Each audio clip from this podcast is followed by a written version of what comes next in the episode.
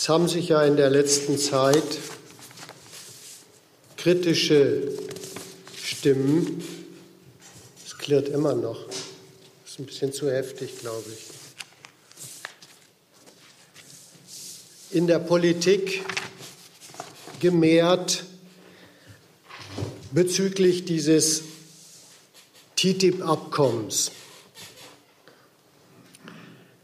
Der Gabriel, der deutsche Wirtschaftsminister, hat es quasi schon zumindest auf Zeit beerdigt.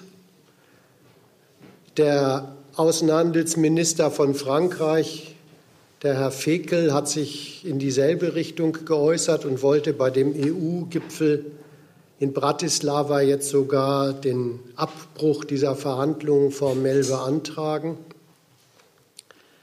Und auf der anderen Seite des Atlantiks haben beide Präsidentschaftskandidaten, sowohl die Clinton, aber erst recht ganz radikal der Trump, diese Freihandelsabkommen in Frage gestellt. Und da ist bei Demonstranten gegen TTIP, bei Bewegungen gegen TTIP also bei denen, die TTIP von unten kritisieren. Teilweise die Hoffnung aufgekommen, ob jetzt vielleicht doch ihre Bedenken gegen dieses Abkommen in der hohen Politik Berücksichtigung finden. Es gibt auch die Skepsis, dass das so ist. Insbesondere der Gabriel wird beispielsweise in der jungen Welt verdächtigt, das sei alles bloß ein parteipolitischer Schachzug. Aber auch diese Skepsis bleibt ja bei der Perspektive. Das, was die Politik da jetzt macht, durch die Brille zu betrachten, kommen unsere Einwände von unten in der Politik zum Tragen.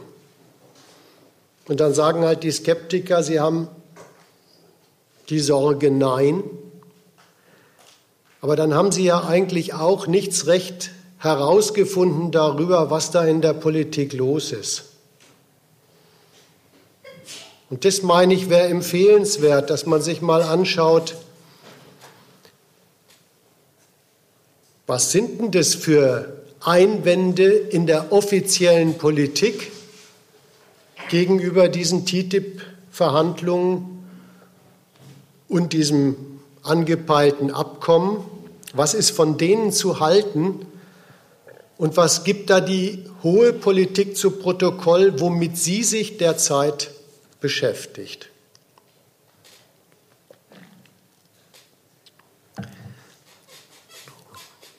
Da habe ich mir so drei Thesen oder Themenkomplexe zusammengestellt und die, da stelle ich immer was vor und dann können wir darüber in die Diskussion kommen.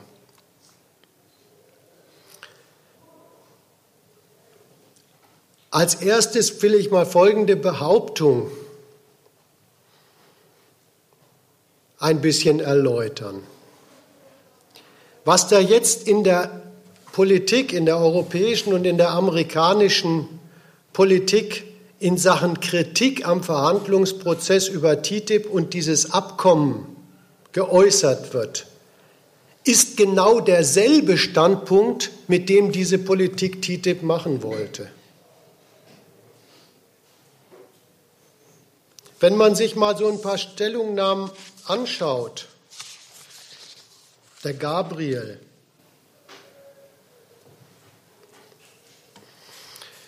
der äußert sich so im Handelsblatt. Die Amerikaner wollen an ihrer Buy American-Idee festhalten. Das können wir nicht akzeptieren. Die Amerikaner wollen ihre öffentlichen Ausschreibungen nicht für Unternehmen aus Europa öffnen. Das ist für mich das genaue Gegenteil von Freihandel. Wenn die Amerikaner an dieser Politik an dieser Position festhalten, brauchen wir kein Freihandelsabkommen. Dann wird TTIP scheitern. Und wenn man sich diesen amerikanischen Gabriel, also den Donald Trump, anhört, dann äußert der sich so. All dieser freie Handel, wissen Sie was? Das ist freier Handel für die, nicht für uns. Wir verlieren alles. Jedes Jahr 500 Milliarden Dollar Handelsdefizit mit China. Wie zum Teufel soll uns das helfen? Und wenn, wenn ich jetzt den Franzosen zitiert hätte, hätte ich da was Ähnliches gehabt. Und auch die Clinton kann ich auch noch schnell dazu nehmen. Die sagt so, ich werde jedes Freihandelsabkommen stoppen, das Jobs bei uns killt. So. Die Einwände, die da von der Politik geäußert werden, die bestehen in, erstmal in gar nichts anderem als in der Unzufriedenheit darüber, dass der liebe Verhandlungspartner einem nicht die Geschäftsgelegenheiten einräumt, die man bei ihm aushandeln möchte. Das ist die Klage, wir wollen das Freihandelsabkommen mit Amerika, das ist die deutsche Klage, doch dafür, dass unsere Unternehmen vom deutschen Standort aus dort mehr Geschäft machen können und damit zu Wachstum in Deutschland und Arbeitsplätzen in Deutschland beitragen. Und wenn das nicht zustande kommt, wozu brauchen wir denn dann ein Freihandelsabkommen? Dafür ist es ein Mittel oder wir brauchen es nicht. Und genau umgekehrt, spiegelverkehrt die amerikanische Position. Ein Freihandelsabkommen mit Europa oder auch mit China ist dafür da, unseren Konzernen dort neue Märkte zu erschließen, neue Geschäftsgelegenheiten zu eröffnen, damit sie dort mehr Profit machen können, damit sich das auf unserem amerikanischen Standort als Wachstum zusammenzählen lässt. Das sind die Einwände. Die Einwände gegen TTIP, gegen den Verhandlungsstand jedenfalls, sind identisch mit den nationalen Absichten dieser beiden Seiten, die an so einem Abkommen miteinander ringen. Das ist das nationale Ziel dass ein Außenhandel mit einem anderen Partner für die Nation von Vorteil sein muss, für die Nation sich möglichst einseitig als Wachstum buchstabieren muss. Und das soll zustande kommen durch die Einigung auf neue Regeln, des transatlantischen Verkehrs. Das sagen solche Politiker ja nicht nur sich, das machen sie schon auch, aber das sind ja öffentliche Stellungnahmen, das sagen sie ihren Völkern. Und das ist das Erste, worauf ich mal aufmerksam machen möchte was die ihren Völkern da sagen und offenbar sagen können. Die sprechen die nämlich an, als welche, es ist doch wohl klar, was wir für euch tun. Wir kämpfen für Wachstum bei uns. Das ist das, was ihr von Politik erwarten könnt. Wir kämpfen für Wachstum bei uns. Das ist eine bemerkenswerte Sache, was die den Völkern da sagen. Die europäischen Politikern ihren, die amerikanischen ihren. Denn das ist ja gar nicht in Aussicht gestellt, dass bei den normalen Menschen etwa das Einkommen wächst. Es ist auch nicht in Aussicht gestellt, dass bei denen Die Freizeit wächst. Eigentlich wissen alle, alle wissen, gemeint ist Wachstum der Unternehmen. Die Gewinne der Unternehmen sollen wachsen, immer auf dem nationalen Standort. Die Unternehmen, das Kapital dieser Unternehmen soll durch die Gewinne wachsen. Das ist da in Aussicht gestellt. Dass Politik das als großen Dienst an ihren Völkern den in Aussicht stellen kann, unterstellt eine Ungeheuerlichkeit. Es unterstellt nämlich die Ungeheuerlichkeit, dass die Leute mit ihrem Leben in der Gesellschaft, in der wir leben, in der Produktionsweise, in der wir leben, vollständig davon abhängig gemacht sind, dass deren Leben davon abhängig gemacht ist, dass das Ziel der Unternehmen, Gewinn zu machen und im Kapital zu wachsen, gelingt. Sonst geht bei ihnen nichts. Auf diese Abhängigkeit beruft sich da Politik, wenn sie so Werbung für ihre Freihandelsverhandlungen macht.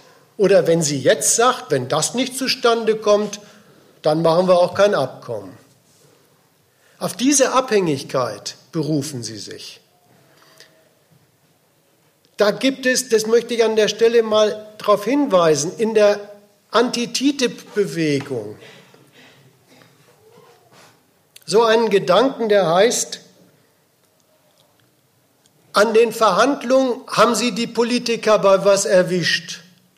Denen geht es ja nur um den Profit von Multis und nicht ums Gemeinwohl, nicht ums allgemeine Wohl. Und da muss ich sagen, Leute, es ist schlimmer. Was ihr den Stellungnahmen der Politiker entnehmen könnt, ist, dass wir in einer Gesellschaft leben, in der gibt es überhaupt kein anderes allgemeines Wohl, als dass die Profitrechnungen der Unternehmen aufgehen. So ist das Leben in diesem Land nämlich wirklich gesellschaftlich organisiert.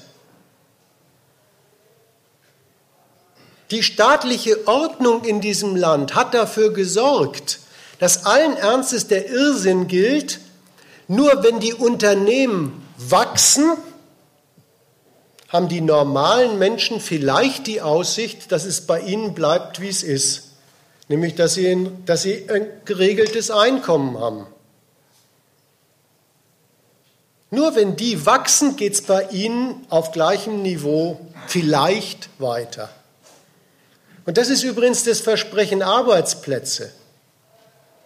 Ja, dieses, wir machen solche Freihandelsverhandlungen oder wir kündigen sie, wenn dabei nicht Arbeitsplätze rauskommen. Das ist ja auch eine Ansprache an die Menschen im Land.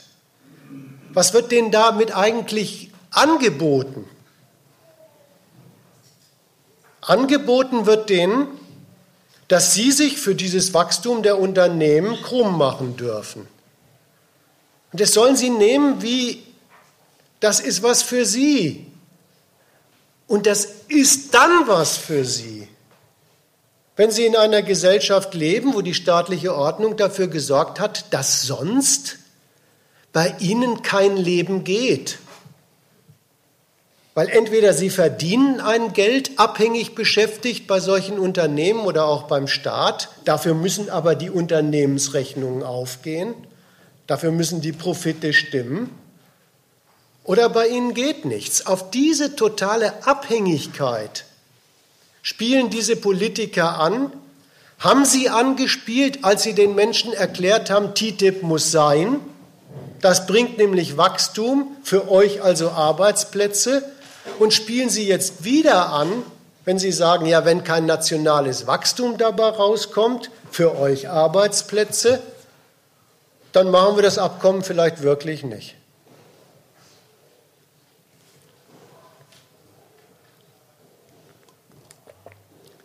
Die sprechen die Leute an mit der Gleichung, das allgemeine Wohl unseres Landes ist identisch mit dem Gelingen der Geschäftsrechnungen der Unternehmen. Der Profit muss stimmen, damit muss das Kapital wachsen, Nur dann geht die Sorte gesellschaftliches Leben, wie es hierzulande oder in Amerika organisiert ist. Kann der Staat auch für sich sagen. Da gibt es genau dieselbe Offenbarung, die Staaten machen. Ja, sagen Leute, ich bin arm, ich brauche soziale Unterstützung. Sagt der Staat nicht, wie bist du bloß in diese Lage gekommen, in was für einem Land leben wir, dass es Leuten so scheiße geht, sondern sagt, kannst du haben. Ich kümmere mich um deine soziale Unterstützung, aber es ist ja klar, das muss finanzierbar sein. Wie ist es finanzierbar? Da müssen wir erstmal was anderes erledigen. Wir brauchen Wachstum. Die Unternehmen müssen auf ihre Kosten kommen, damit ich soziale Dienstleistungen an armen Leuten finanzieren kann. Dasselbe, dieselbe Logik, das ist keine Ideologie, sondern das ist leider bittere Wahrheit. Dieselbe Logik der alternativlosen Abhängigkeit der Menschen davon, dass die Unternehmensrechnungen aufgehen. So, das ist unsere Produktionsweise, das ist unsere Gesellschaft. Und damit argumentieren Politiker, wenn sie für Freihandelsabkommen Werbung machen, aber auch wenn sie sagen, vielleicht machen wir dieses Abkommen nicht, wenn das dabei nicht rauskommt.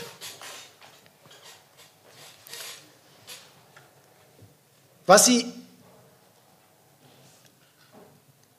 Wenn Sie jetzt sagen, vielleicht kommt dieses Abkommen nicht zustande oder wenn Sie vorher gesagt haben, dafür machen wir dieses Abkommen, was Sie damit den Menschen aber auch noch mitteilen ist,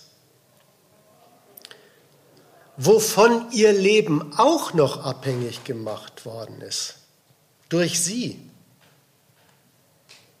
Es ist nämlich die Auskunft, für euch kann es kein Leben geben, wenn es uns nicht gelingt, den Unternehmen von unserem Standort auf den Standorten anderer Staaten mehr Märkte und mehr Geschäftsgelegenheiten zu erobern.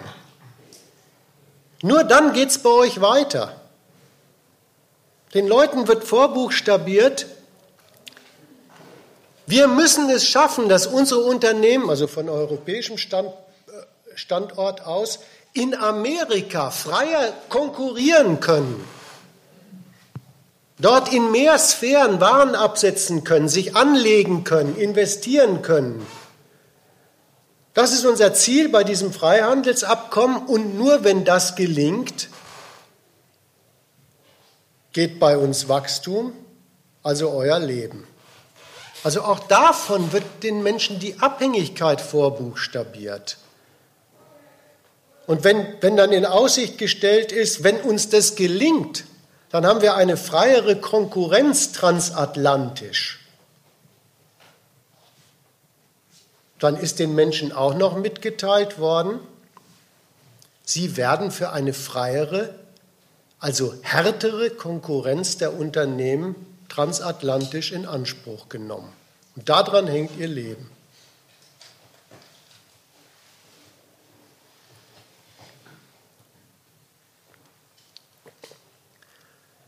Das mal als erstes. Jetzt der zweite Punkt.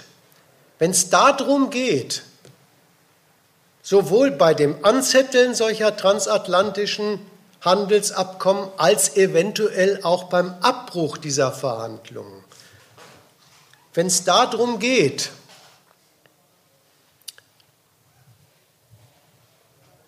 man will den Unternehmen auf dem eigenen nationalen Standort mehr Geschäft erobern, damit hier ein allgemeines Kapitalwachstum zustande kommt. Also hier allgemeines Kapitalwachstum durch Benutzung des Geschäfts beim anderen. Was ist dann der Stoff der Verhandlungen? Das konnte man bei TTIP ganz schön sehen. Das sieht man jetzt auch an der Uneinigkeit, worüber sich dann Staaten ernstlich als Verhandlungspartner miteinander beharken. Ich greife mir mal eine Sache raus, die jetzt so ähm, bei dem Gabriel-Zitat eben zum Beispiel in Rede stand, der beschwert sich ja darüber, die USA sind nicht einfach bereit, den öffentlichen Beschaffungssektor in Amerika freizugeben für das Erobern als Markt für deutsche Unternehmen. Das ist seine, sein Vorwurf, die machen da im öffentlichen Beschaffungssektor Buy American. Da kaufen die Kommunen, da kaufen die Bundesstaaten, da kauft die äh, Zentralregierung in Amerika eben bloß bei Unternehmen mit Sitz in Amerika. So, und das ist jetzt beschwert sich der, beschwert sich der Gabriel darüber, da kommen wir nicht rein. Da kann man erstmal entnehmen, ja, in Handelsabkommen wird sowas zum Thema, dass man bei dem anderen versucht, bislang noch exklusive nationale Sphären des Kaufens und Verkaufens zu öffnen, damit Unternehmen aus Europa dort Profite machen können. So, das ist deutsche Absicht bei TTIP. Insofern ist es ganz merkwürdig, dass TTIP-Gegner meinen, es müsste doch eigentlich deutsche Absicht sein, die öffentliche Daseinsvorsorge zu schützen.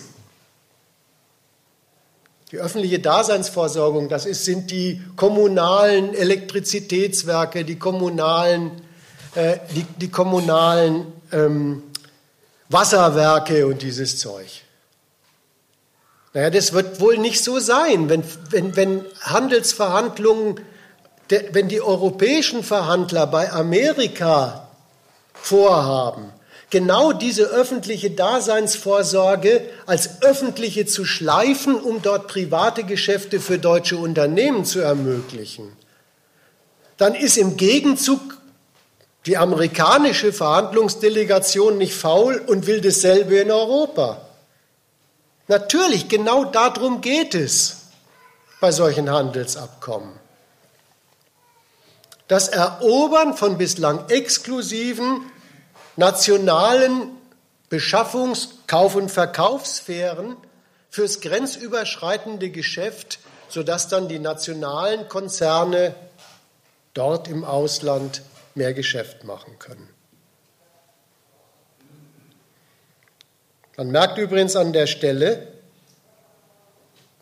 wie Unrecht TTIP-Kritiker haben, die sich diese TTIP-Veranstaltungen so vorstellen, da kommen diese amerikanischen Raubritter und überfallen Europa und wollen hier in die öffentliche Daseinsvorsorge einbrechen.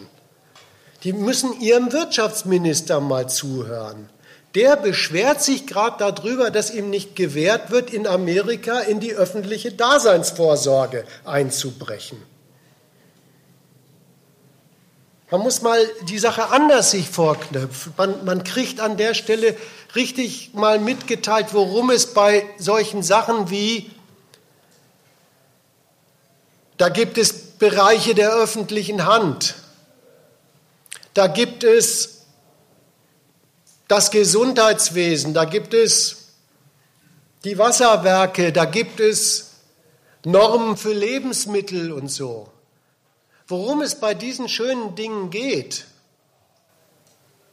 das führen einem nämlich diese Politiker mit solchen Verhandlungen gerade vor. Die zeigen einem regelrecht. Naja, der letzte Zweck davon ist nicht, dass der Mensch Wasser, also der normale Mensch, so wie du und ich, dass der Wasser kriegt, äh, dass er ärztlich versorgt wird, sondern die zeigen mit solchen Verhandlungen, das sind erstmal staatliche, hoheitliche Vorsorgemaßnahmen, damit die Nation so funktioniert, dass sie sich einem solchen internationalen Wettbewerb überhaupt stellen kann. Es ist Infrastruktur für einen nationalen Kapitalismus. Damit die Unternehmen von diesem Standort überhaupt aus in der Lage sind, sich fremde Märkte zu erobern, sich der Konkurrenz mit den Unternehmen dort zu stellen. Dem dient das.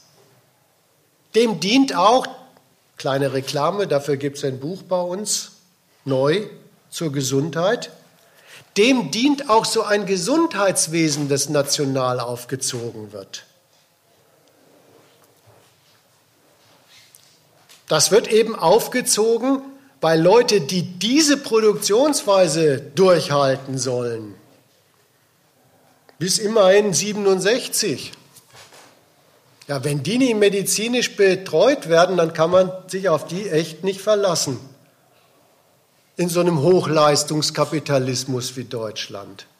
So, jetzt, jetzt werden solche Sachen allen Ernstes zwischen solchen kapitalistischen Großnationen wie Europa und USA werden solche Vorkehrungen ernstlich zum Gegenstand von Verhandlungen. Verhandlungen, die wirklich sagen, der Gabriel den Amerikanern, sind eure öffentlichen Daseinsvorsorgemaßnahmen, die Bereiche öffentlicher Beschaffung, sind die nicht eigentlich so etwas wie nicht länger zulässige Handelshemmnisse? Vorenthaltene Gelegenheiten, dort Geschäfte machen zu können, macht der Gabriel Amerika gegenüber gültig, macht natürlich der Amerikaner Europa gegenüber gültig.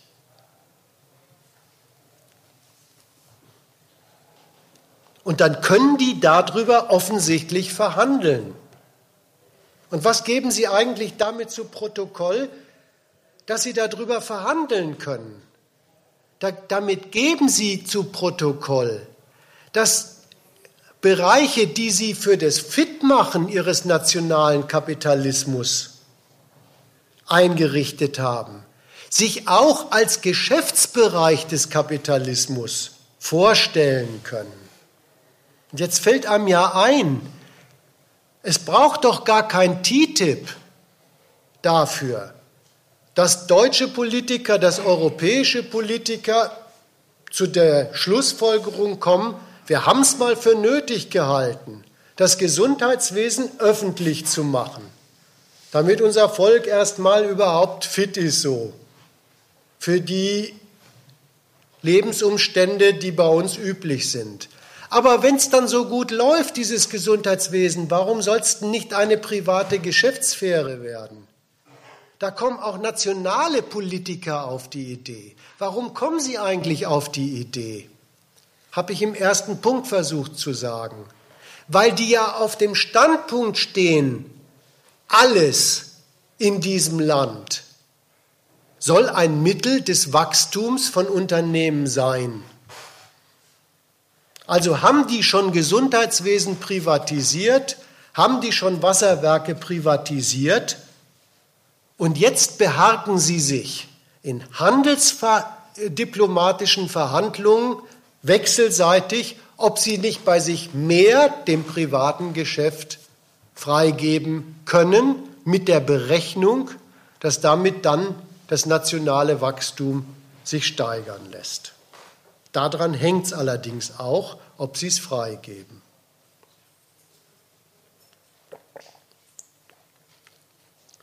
Das teilen sie einem eigentlich, die Politiker, die solche Verhandlungen führen und die sich jetzt unzufrieden über sie äußern, das teilen sie einem eigentlich über die Leitlinie politischen Handelns in einem Land wie Deutschland mit.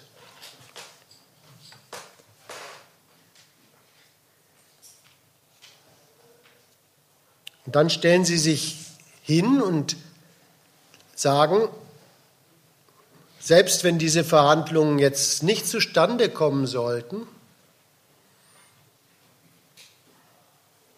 soll man weiter für sie sein in der Frage, dass sie überhaupt solche Abmachungen machen wollen.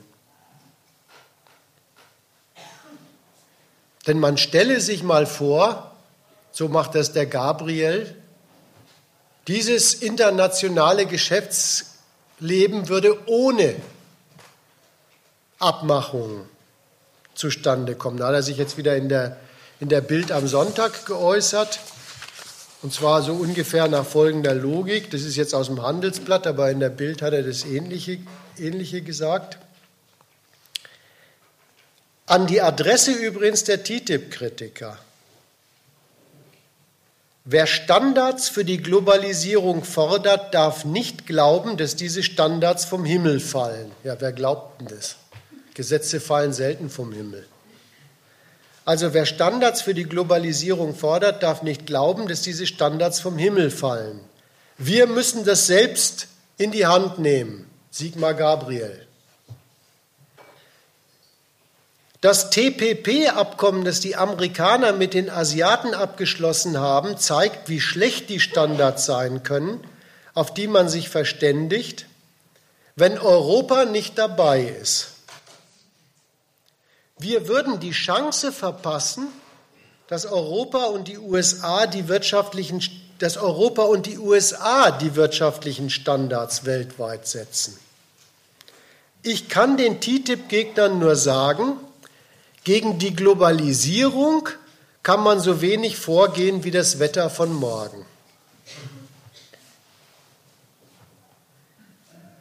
Der letzte Satz ist eine große Unwahrheit. Der will einem nämlich weismachen, Dieser entgrenzte internationale Geschäftsverkehr, der sei so etwas wie ein Naturvorgang, ein, ein unabweisbarer Sachzwang, ein Prozess, der über einen hereinbricht, mit dem die Politik nichts zu tun hätte. Die Politik, stellt der Mann vor, die kommt erst dann ins Spiel, wenn Sie diesen Naturprozess des ausgebrochenen weltweiten Geschäftemachens mit klugen Regeln einhegt. Ja, so sollen die TTIP-Gegner sich mit Sigmar Gabriel wieder zusammenschließen. Das ist der Zähmer, das ist der Zivilisierer von einem ansonsten furchtbaren wilden Naturprozess der Globalisierung. Und es ist schon wirklich eine dreiste Lüge von einem Mann, der gerade Verhandlungen führt, um den Kapitalen vom deutschen und vom europäischen Standpunkt aus mehr Geschäftsfreiheiten grenzüberschreitend in Amerika und von Amerika aus auszuhandeln. Die ganzen Verhandlungen, die da laufen, sind doch ein einziger Beweis dafür, dass die Globalisierung als solche Werk der Politik ist. Dass es überhaupt ein multinationales, kapitalmäßiges Geschäftsleben überhaupt nur gibt auf der Grundlage, dass die politischen Mächte, die Staaten, die Unternehmen nicht nur bei sich zu Hause ermächtigen dazu, alle Wirtschaft zu betreiben, sondern dass sie ihnen die Macht verschaffen, mit ihrer Art Wirtschaft zu betreiben, auch über die Grenzen hinaus, über die nationalen Grenzen hinaus, auf dem Territorium anderer Staaten tätig zu werden, indem man bei dem in Handelsverträgen die politische Zustimmung dazu erwirkt. Das ist überhaupt die Globalisierung. Dass solche Staaten, das machen nicht alle, das sind schon nur diese, diese großen, mächtigen Weltmarktmächte, die sowas machen dass solche Staaten mit ihrer politischen Macht bei anderen Staaten erwirken,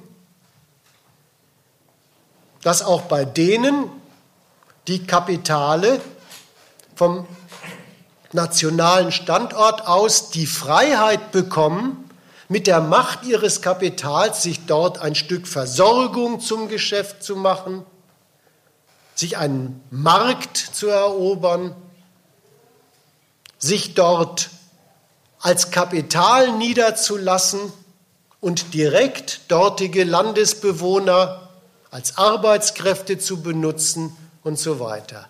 Das ist die Globalisierung. Dass Staaten das untereinander erwirken und vertraglich regeln. Und warum machen sie das? Es dürfte nach dem Gesagten jetzt eigentlich kein Rätsel mehr sein. Das machen sie in der Erwartung, dass durch das gemeinsame Verabreden eines solchen grenzüberschreitenden wirtschaftlichen Verkehrs. Und jetzt kommt der, der interessante Widerspruch. Durch das gemeinsame Verabreden eines solchen grenzüberschreitenden Verkehrs bei ihnen national mehr Ertrag rauskommt. Dass das Wachstum bei ihnen dadurch entgrenzt wird. Die Globalisierung ist also die Konkurrenz der Nationen, der Staaten selber. Die konkurrieren darum, unter anderem mit diesem Ringen miteinander, wer räumt wem welche Freiheitsrechte des Geschäfts bei sich ein vertraglich. Da konkurrieren die darum, wie sehr es ihnen gelingt, aus der entgrenzten internationalen Wirtschaft möglichst viel nationales Wachstum rauszuholen.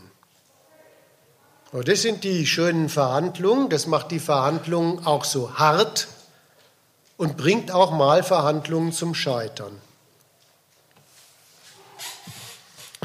Wieder, wieder an die TTIP-Kritiker diese, dieser Hinweis.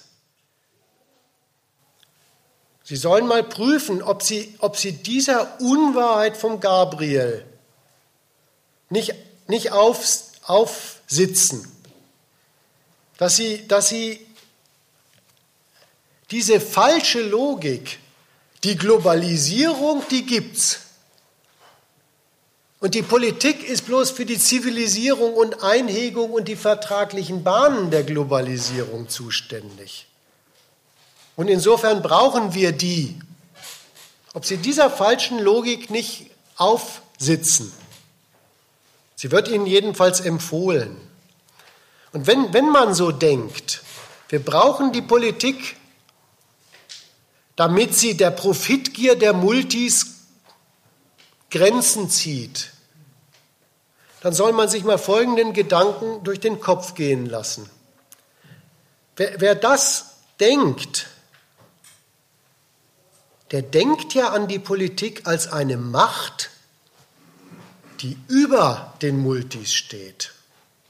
Das denkt er schon. Wer denkt schon, dass die, dass die Politik die Macht hat, die überhaupt darüber entscheidet, wie weit die private Macht des Kapitals von Unternehmen reicht und wo sie ihre Schranken hat.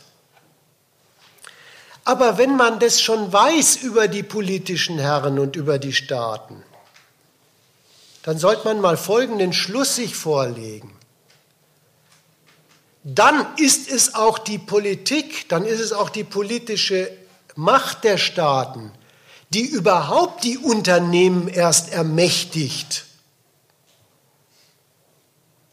mit ihrem privaten Kapital alles Wirtschaften zu betreiben, zu dem bei den Unternehmen vorliegenden Zweck, Gewinn zu machen und mit Gewinn als Kapital zu wachsen. Wenn die Politik die Schranken setzt, dann ist die Politik auch die politische Macht, die hinter der privaten Macht von Unternehmen überhaupt dafür sorgt, dass die diese private Macht haben.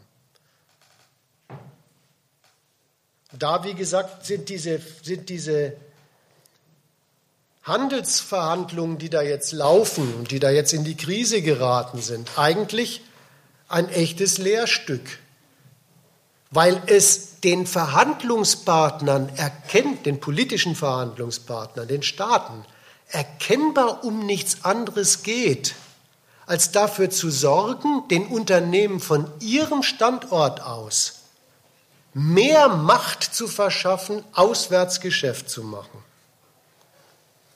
Das wäre mal meine erste These.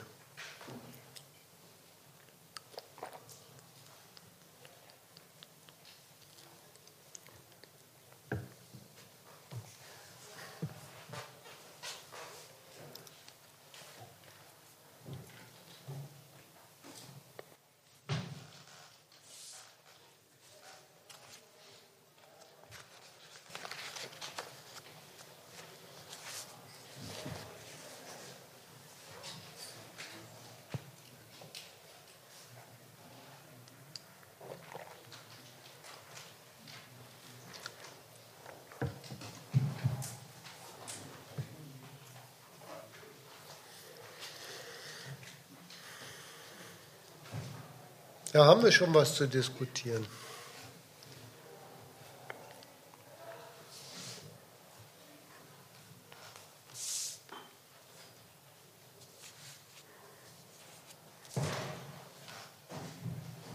Ja? Geht das so, sonst ah, ja, kommt das Mikrofon. Wenn jetzt die Minister aus den gleichen Gründen, also mit den gleichen Argumenten und mit den gleichen Zielen vorher jetzt TTIP wollten und jetzt nicht mehr, sollte man meinen, dass das jetzt irgendwelche Ursachen hat. Mhm. Es könnte jetzt natürlich einfach sein, dass die Verhandlungen sowieso gescheitert wären, weil sich sie eben nicht einigen konnten in ihren jedenfalls Interessensvertretungen.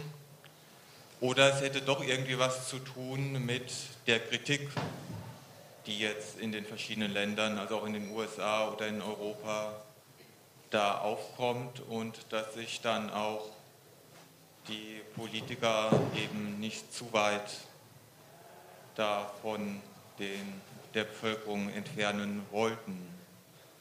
Wie wäre das denn so einzuschätzen?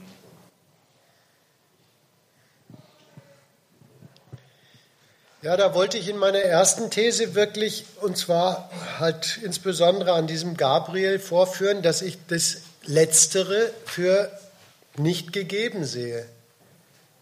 Der Mann argumentiert so eindeutig mit dem Standpunkt. Solche Freihandelsabkommen sind entweder dafür gut, dass unsere Unternehmen bei Amerika mehr Freiheiten zum Gewinne machen kriegen oder wir sind nicht daran interessiert.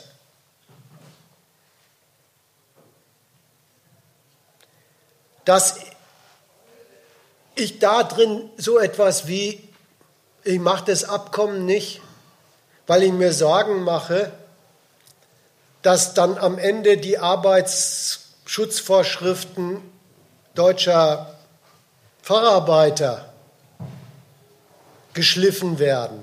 Das kann ich da drin einfach nicht entdecken. Wer, wer, wer das haben will, mehr Gelegenheit zur erbitterten Konkurrenz für, sagen wir mal, deutsche Automobilindustriekonzerne in Amerika, der hat doch die Arbeitenden in Deutschland eingeplant als welche, die für diese schärfere Konkurrenz in Amerika dann auch gerade stehen müssen.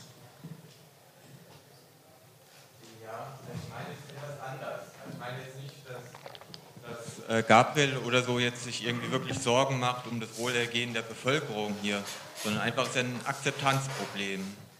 Und wenn es bisher so war oder früher so war, dass sozusagen die Regierungen sagen könnten, ja, wir verhandeln für euch, die Wirtschaft wächst und irgendwas kommt bei euch unten auch dann noch an. Und jetzt ist das so nicht mehr vermittelbar, weil sich ja schon bemerkbar macht, dass da eben nichts unten ankommt. Und dann ganz egal, was Gabriel jetzt äh, von der Bevölkerung hält oder ob er sich ja Sorgen macht oder nicht, das ist einfach, er verliert da zu viel an Akzeptanz. Das würde ja schon reichen. Das würde ja auch nicht direkt äh, Ihrer These da widersprechen.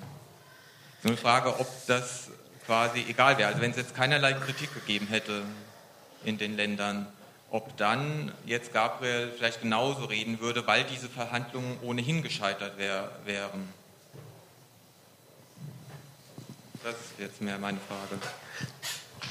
Also wenn der Inhalt der Akzeptanz, auf die ein Politiker wie der Gabriel schielt oder der Trump, wenn er gewählt werden will, wenn der geistige Inhalt der, der Akzeptanz in nichts anderem besteht, als dass man den brutalen Konkurrenzstandpunkt eines Gabriel oder eines Trumps teilt und ihn dafür haben will, als nationalen Führer Amerikas gegen diese Schlitzaugen, als deutschen Wirtschaftsminister, der sich von Amis nicht über den Tisch ziehen lässt. Also wenn die Akzeptanzidee von Leuten, von Wählern und so weiter wirklich in nichts anderem besteht als dieser Parteilichkeit für den Standpunkt von Gabriel oder für den Standpunkt von Trump, ja, dann kann ich natürlich auch sagen, kümmert der sich um die Akzeptanz. Aber dann kannst du es auch wegstreichen, weil dann kommt in der Akzeptanz ja nichts anderes zum Tragen als sein eigener politischer Standpunkt, sein eigener nationalistischer Standpunkt. Und vor dem, vor dem nationalistischen Standpunkt, das unterschreibe ich sofort. Möchte ein Gabriel wirklich gut dastehen? Und vor einem aufgehetzten amerikanischen Volk, er hetzt es übrigens dafür auf, dass es den anderen auf der Welt mal endlich zeigt, wo es lang geht, nämlich amerikanisch. Vor dem möchte ein Trump natürlich gut dastehen, dafür hetzt das ja auf. Aber dann, dann, dann ist es nicht Rücksichtnahme auf die Leute, sondern dann ist es, Politiker lassen sich glatt weg, demokratische Politiker lassen sich glatt weg, ihr Anliegen, ihr nationalistisches Anliegen gerne auch nochmal entgegentragen von denen, die sie regieren wollen. Das ist aber eine bittere Aussage. Hm? Ja? Das äh, geht vielleicht ja jetzt auch weiter. Vielleicht äh, gehst du da im zweiten Teil auch da, darauf ein.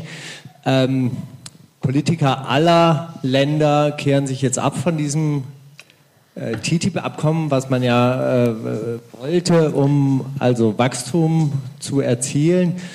Ähm, ist das jetzt Ausdruck einer weltweiten Krise, dass dieses Wachstum nicht mehr zu haben ist? Und deshalb kehrt man sich wieder der Nation zu. Mhm. Ist das also jetzt die, das Krisenmanagement der der westlichen Welt die, die, die Rückkehr zum nationalen Markt. Das ist in Ordnung. In, meinem, in, meiner zweiten These wollte ich dazu was sagen und in meiner dritten auch noch.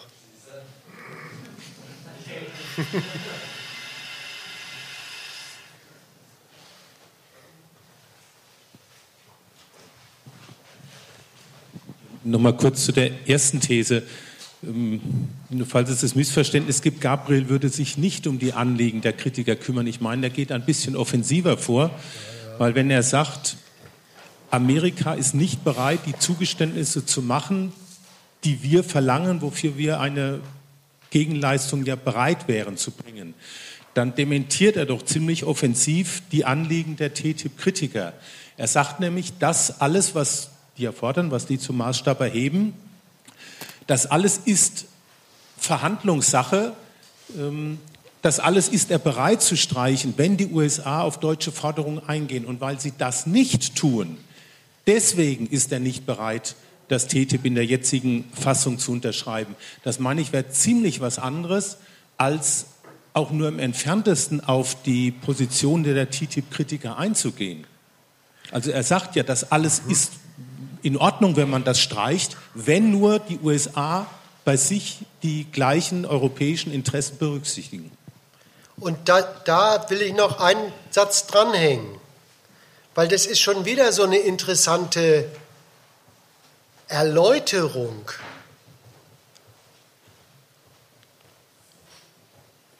die so ein Gabriel dann an der Stelle macht. Dann sagt er nämlich, wenn uns die USA den Einbruch in ihren öffentlichen Markt oder neue Freiheiten auf ihrem Automobilmarkt nicht gewähren,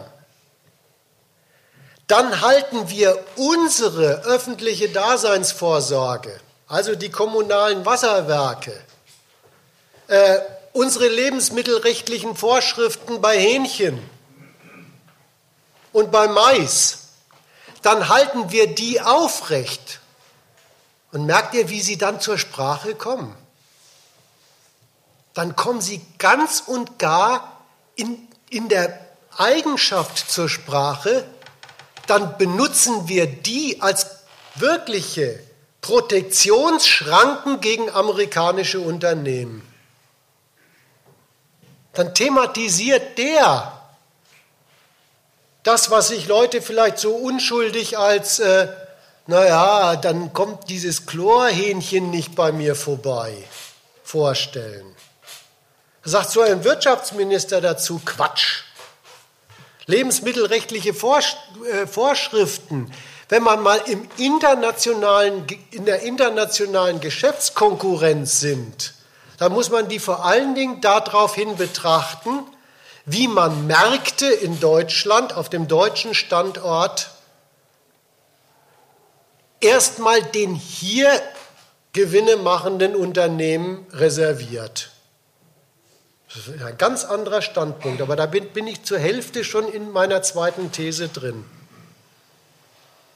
Dass sich nämlich heute Staatenführer, Wirtschaftspolitiker, Außenhändler richtig dazu bekennen, dass die gesetzlichen Regelungen ihres nationalen Geschäftslebens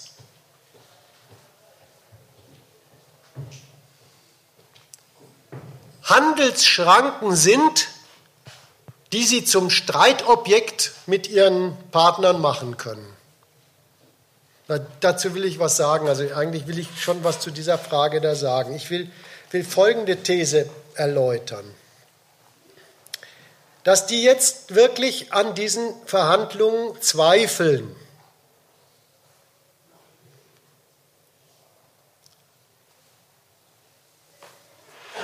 Das deckt etwas über die politische Konkurrenzlage auf, in der sie sind.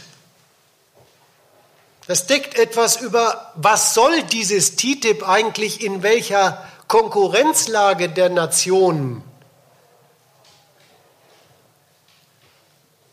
richten auf. Wie ist die beschaffen und wie stellen sich darin die Politiker auf? Und da mache ich mal das Stichwort. Die geben zu Protokoll die europäischen Unterhändler genauso wie die amerikanischen Politiker, dass sie sich in einer Konkurrenzlage der Verdrängung befinden. Und dass sie in der was putzen wollen. Und zwar auf dem Standort des anderen. Und dass sie sich in dieser Konkurrenzlage der Verdrängung befinden, das sagt was aus über, da nehme ich das Stichwort auf von da hinten, über zu welcher Konkurrenzlage hat es denn diesseits und jenseits des Atlantiks dieser wunderbare Kapitalismus, den sie betreuen, gebracht. Ich muss aber anders anfangen. Ich muss deswegen anders anfangen, weil ich das Bedürfnis habe, wieder gegenüber der öffentlichen TTIP-Kritikdiskussion was, was klar.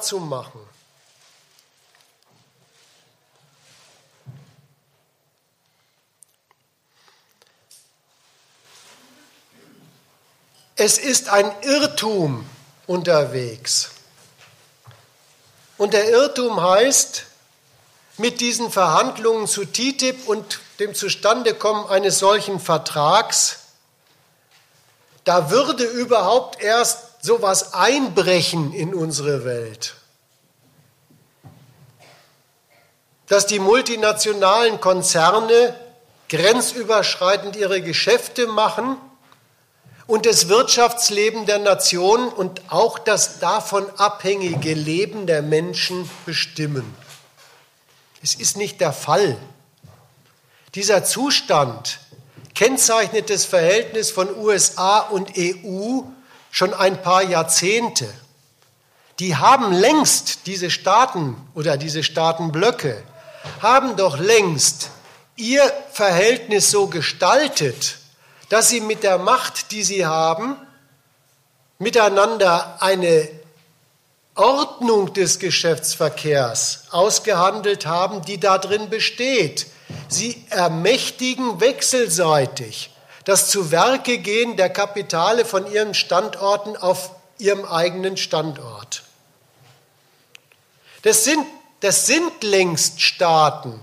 Deutschland genauso wie die USA. Das sind seit langem schon Staaten, die leben mit ihrer Macht und Herrlichkeit mit ihren Finanzen, mit der Benutzung ihres Volkes davon, dass sie die kapitalistischen Wachstumsquellen entgrenzt haben. Da sind Unternehmen tätig, die machen ihren Profit damit, dass sie Quellen für Profit, wo immer die für ihr Unternehmen auf der Welt taugen, dafür in Anspruch nehmen durch Kauf, durch Investition, wie auch immer. Das ist überhaupt die Basis, dieser Zustand zwischen EU und USA. Diese Sorte geregelter multinationaler Kapitalismus, transatlantischer Kapitalismus. Das ist überhaupt der Zustand, auf deren Basis die zu sowas kommen. Lasst uns ein Abkommen mal probieren wo wir diesem Verhältnis neue Räume bei uns öffnen. Es beruht auf dem längst eingerissenen Zustand entgrenzter Wachstumsquellen und einer internationalen Konkurrenz, von deren Verlauf Mann und Maus in diesen Ländern abhängig ist. Ja, die machen die TTIP-Verhandlungen gerade deswegen von EU und USA. Das kann man dann lesen in Zeitungen. Weil überhaupt ein Riesenanteil des kapitalistischen Geschäfts bei ihnen zwischen diesen zwei Partnern läuft. Ein, ein, ein TTIP-Abkommen mit so einem bankrotten Rumänien würde der Gabriel sich nicht für hergeben. Und auch das andere, wo, wofür, wo in Sachen TTIP immer für diesen Vertrag argumentiert wird, das beruht darauf, dass dieser Zustand des entgrenzten Kapitalismus längst die, die Grundlage zwischen EU und USA ist. Dieses Argument, das der Gabriel auch vorhin gesagt hat, EU und USA müssen die Standards für dieses internationale Geschäft in Handelsverträgen festlegen, dann sind es die Standards der Welt. Sonst machen es am Ende die Chinesen. Ja, das, ist, das ist ein Argument, das beruht darauf, dass, dass die die Bilanz haben. Der große Batzen von kapitalistischem Geschäft überhaupt auf dem Globus, der läuft zwischen den Standorten Europa und USA. Das ist der große Markt des Weltkapitalismus. Nur, nur wer, wer ein Politiker, ein politischer Herr darüber ist, kommt auf, dies, auf diesen Einfall. Und wenn sich diese zwei weltkapitalistischen Monster auf Regeln des Marktes, des Handelns, der Waren, wenn die sich darauf einigen, Dann kommen die anderen kapitalistischen Staaten auf der Welt darum nicht mehr herum, müssen sich diesen Regeln fügen, müssen bei sich dieselben Standards einrichten, müssen also unseren Waren bei sich sowieso mit deren Standards gleich freie Fahrt geben. Denn das ganze Argument beruht darauf, das ist ein Erpressungsargument. Das Argument heißt, wenn USA und EU Regeln des Geschäfts festlegen, dann sind es die Regeln von einem so großen Markt, auf dem alle anderen kapitalistischen Nationen und ihre Unternehmen, wenn denn was aus ihnen werden soll, unbedingt dabei sein wollen. Und dann kann man sie dazu erpressen, dass sie das nach unseren Regeln machen. So, das ist, das ist die Grundlage schon von TTIP. Auch von dem, warum sie diese Verhandlungen überhaupt begonnen haben. So, jetzt komme ich zu dem Punkt, da ist tatsächlich, und dafür stehen diese skeptischen Stimmen in der Obrigkeit, ein neuer Konkurrenzstand zu erkennen in dem, wie die Verhandlungen gehen und woran sie vielleicht scheitern.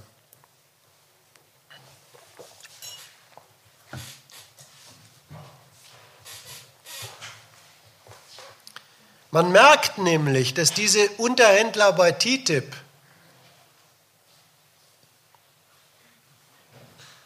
gar nicht bloß damit unterwegs sind, sie suchen nach noch mehr Entgrenzung kapitalistischer Geschäftstätigkeit und Wachstum, sondern die führen diese Verhandlungen im Bewusstsein dessen, ja sogar deswegen, was sie bei sich in Europa genauso wie die Amerikaner in Amerika Wachstumsschwäche nennen. Das ist die politische Ausdrucksweise für der Kapitalismus hat sich in eine Krise reingewirtschaftet. Das ist ja auch kein Geheimnis. Seit 2008 frisst sich diese Krise in immer neue Bereiche der Weltwirtschaft und dann fängt sie wieder an derselben Stelle an, wo sie ausgegangen ist und so weiter. Die Krise will nicht weichen.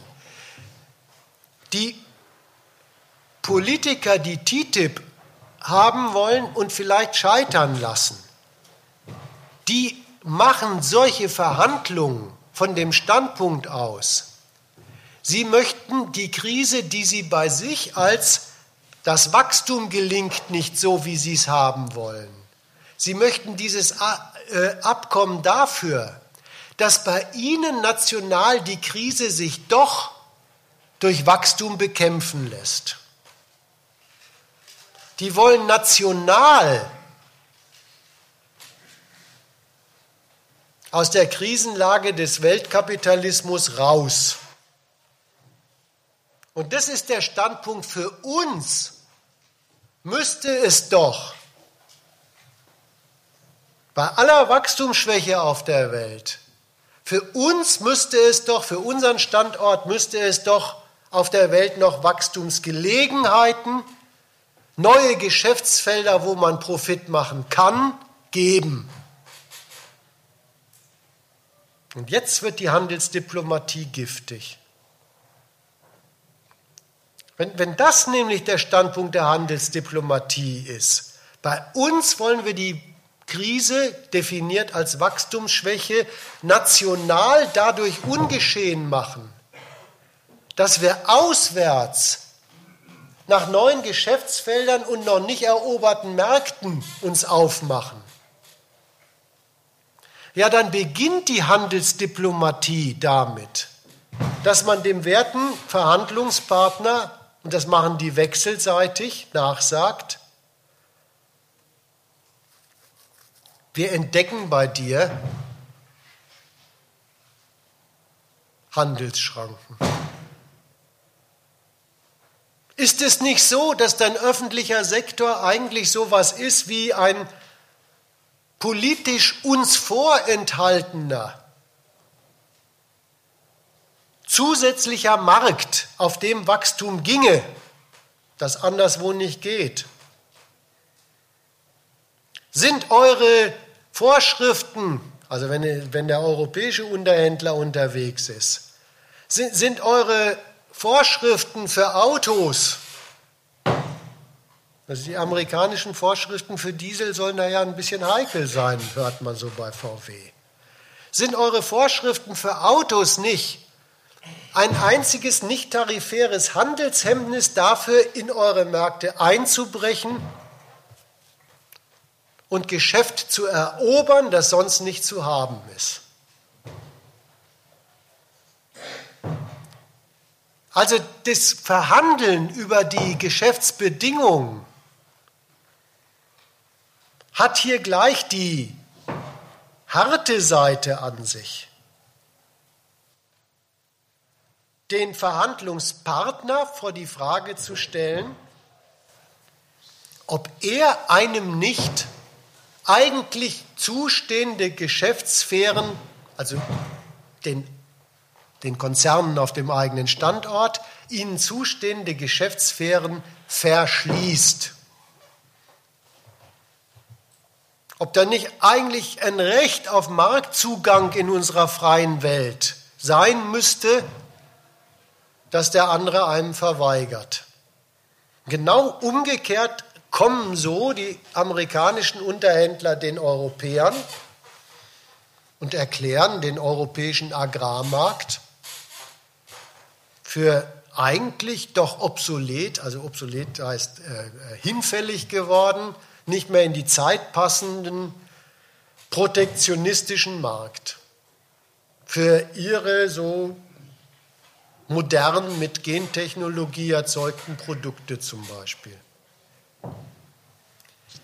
Die, die Verhandlungen überführen, also in diesen Verhandlungen überführen die Politiker die Krise in lauter Anträge auf den, an den anderen Staat, der habe einem Geschäftsgelegen einzuräumen, die für einen selber die Krise ungeschehen macht. Und umgekehrt entdecken dann das ist das Gabriel-Zitat von vorhin. Und auch das, was wir miteinander besprochen haben. Ja? Umgekehrt entdecken dann die nationalen Wirtschafts- und Handelspolitiker erklärtermaßen die nationalen gesetzlichen Regelungen für Produkte, für Produktnormen, entdecken sie als ganz gut zu brauchende Schranken dagegen, die handhaben die als Protektionsschranken, dass einem am Ende in der ohnehin schon wachstumsschwachen Situation die anderen in die Märkte einbrechen und einem davon noch was wegnehmen. Das ist das Giftige, das ist die, das ist eine, das ist die, die schon spezielle Fassung der Globalisierungskonkurrenz, die diese beiden Partner in diesen TTIP-Verhandlungen politisch austragen. Und wenn TTIP tatsächlich scheitert, dann scheitert es daran, weil dieser sehr einseitige Wille zum nationalen Wachstumsertrag durch Zugriff auf neuen Markt beim anderen. Das ist einfach eine Sorte von Verhandlungsposition, die gerät wechselseitig in Gegensatz zu dem, was dann für so einen Handelsvertrag am Ende immer nötig ist. Ein Handelsvertrag braucht nämlich schon so etwas wie, dass beide Seiten für ihr nationales Kalkül in so einem Vertrag einen Vorteil sehen und deswegen zu einer solchen Vereinbarung bereit sind. Jetzt ist aber schon der Einstieg in diese Verhandlungen von dieser Giftigkeit, dass man den Wachstumsertrag für den nationalen Standort erstens sichern will gegen die anderen und zweitens beim anderen auf Kosten von dessen Märkten erobern will. Das war das Stichwort, das ich gesagt habe. Insofern kennzeichnen diese Verhandlungen und vielleicht demnächst ihr Scheitern. Dass die politischen Konkurrenten EU und USA in Weltmarktfragen sich durch die Lage ihres schönen Kapitalismus namens Krise in eine Konkurrenzlage hineinwirtschaften, in der sie sich als Verhandlungsvorschlag Verdrängungsforderungen auf den Tisch legen. Das wäre meine zweite These.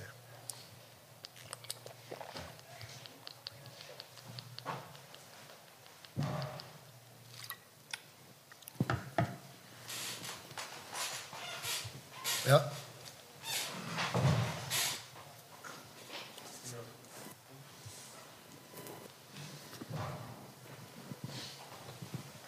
Ich weiß nicht, ob die Frage zu früh kommt. Kann wieder sein, dass es. Du musst ein bisschen mehr Abstand, sonst wird das furchtbar, ja?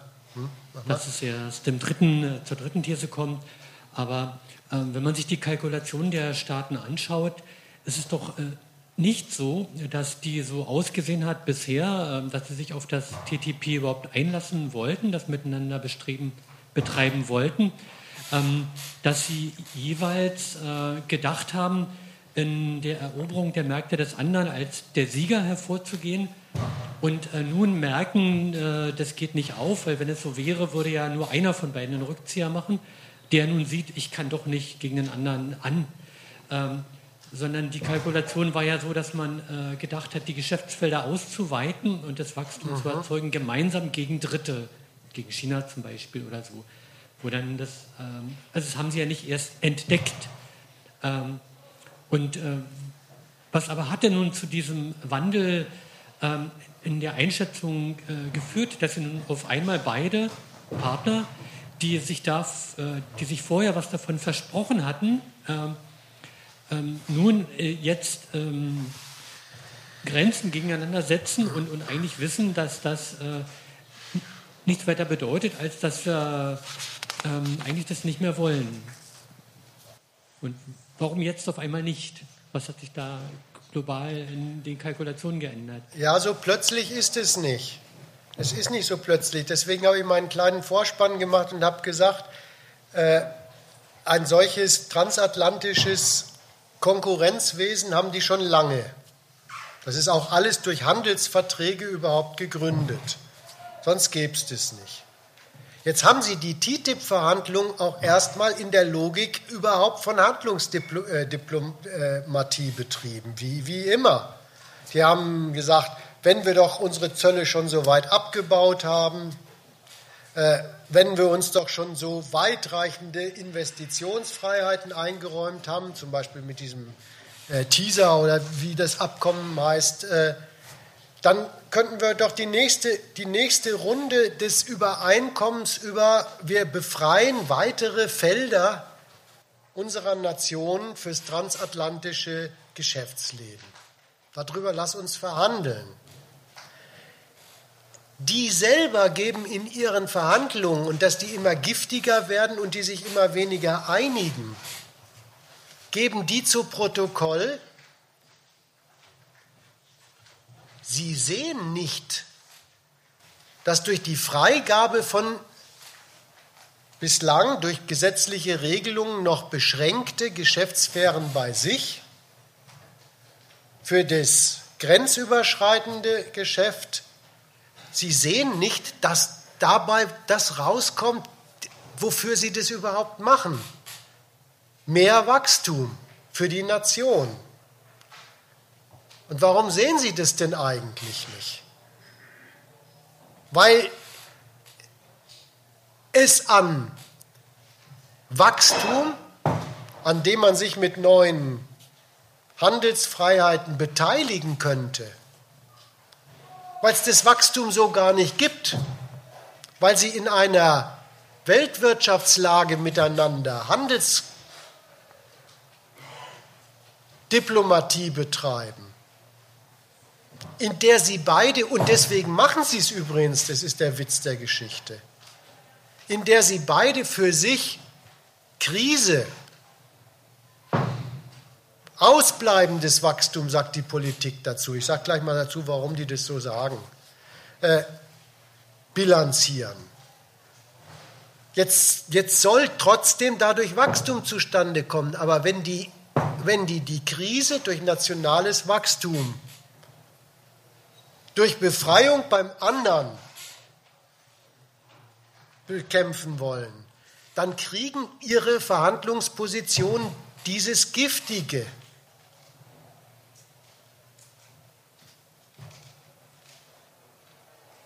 Und da muss ich sagen, das kann ich jetzt bei denen wiederum zitieren. Also da, da, am Schluss bin ich dann gar nicht mehr furchtbar analytisch, sondern das kann ich vorlesen von denen. Das haben wir doch vorher gewusst, dass deine Konkurrenzsituation besteht. So, jetzt muss ich, richtig, jetzt muss ich dir dazu was sagen. Warum nenne ich, warum habe ich dieses blöde Politikerwort von der Wachstumsschwäche eingeführt?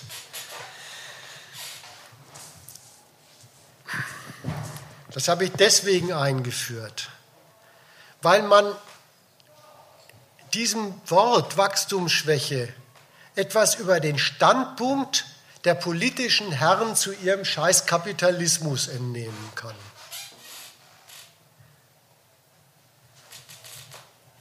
Die wollen einen Kapitalismus haben als die Art und Weise, wie bei ihnen gewirtschaftet werden muss. Jetzt hat dieser Kapitalismus mit schöner Regelmäßigkeit das wunderbare Resultat, dass das Gewinne machen in allen Sphären des Geschäftslebens, bei den Finanzern genauso wie bei den Industriellen, so erfolgreich läuft, dass es sich zu dem Punkt hinwirtschaftet, dass es mehr Kapital gibt, als sich lohnend noch anwenden lässt. Das sagt ein Marxist zu, was ist Krise? Überakkumulation des Kapitals. Der Kapitalismus wird mit schöner Regelmäßigkeit zu erfolgreich für das, worum es in ihm überhaupt geht. Massen von Finanzkapital, die spekulieren darauf, dass morgen Wachstum ist, erweisen sich als, das Wachstum gibt es gar nicht. Massen von Kapital, von Industriellen erweisen sich als die Erweiterung von Geschäft. Für noch mehr Autoproduktion, für noch mehr Gewinn lässt sich in der Konkurrenzlage lohnend gar nicht machen. Wir, wir, wir haben Kapital, das lässt sich nicht lohnend anwenden. Ja, das ist Überakkumulation. Mit so einem Urteil wie das, was ich gerade sage, so ein bisschen mal schnell auf marxistisch, kann man nicht Politiker werden. Da würde man ja glattweg sagen, so ein Scheißsystem, da mache ich nicht mehr weiter mit. Aber Politiker wollen es ja. Wie stehen, wie stehen die denn auf dem Standpunkt? Die stehen auf dem Standpunkt, wenn Krise ist, müssen sie erst recht für das sein, was die Krise produziert, nämlich kapitalistisches Wachstum. Müssen Sie noch mehr tun dafür, dass das Wachstum sich wieder einstellt. Deswegen, das ist eigentlich in diesem Sprachdenkmal ausgedrückt. Die Krise ist eigentlich, das Wachstum schwächelt gerade. Also muss man ihm auf die Sprünge verhelfen. Naja, denen fällt auch was ein. Noch mehr Niedriglohnsektor, noch mehr Steuererleichterungen für die Unternehmen, auch eben Handelsdiplomatie. Also so ordnet sich das bei denen ein. Können wir denn nicht unseren Standpunkt, die Krise ist bloß gerade ausbleibendes Wachstum oder zu schwaches Wachstum, können wir das nicht dadurch realisieren, dass wir dem Kapital, das sich derzeit nicht lohnt, jenseits unserer Grenzen neue lohnende Geschäftsfelder erschließen. Und das machen die gerade. Und jetzt stoßen sie glatt weg die zwei Großen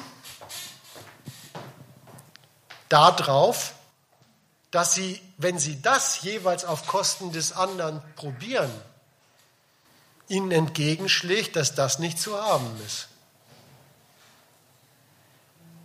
Ja?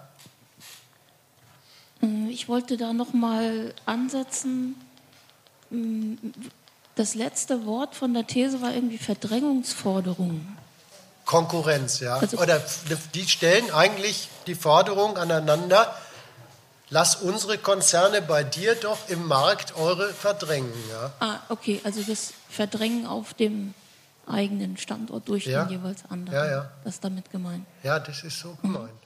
Und wenn ich die Frage von vorhin noch mal aufgreifen darf, ähm, der Gedanke ist ja schon auch irgendwie da, wenn das jetzt scheitert, und also ich hoffe, es scheitert, aus welchen Gründen auch immer, ähm, dass sich schon auch irgendwie die Erkenntnis einstellt, dass dieses Wachstum halt einfach nicht zu haben ist weiter. Das wär, ist das möglich? Ich hoffe es zumindest. Weil dann müsste man ja auch gucken, was macht man denn dann, wenn das eben nicht geht. Ob man auf sowas hoffen sollte, da habe ich meine starken Zweifel. Ich glaube, da muss man was anderes machen. Da muss man schon wirklich versuchen, Leuten klarzumachen, dass sie abhängig gemacht sind von etwas, was schädlich ist, nämlich eben vom kapitalistischen Wachstum. Ich sage mal, ich komme zu meiner dritten These, das ist in gewisser Weise, legen Sie mir den Ball vor den Fuß.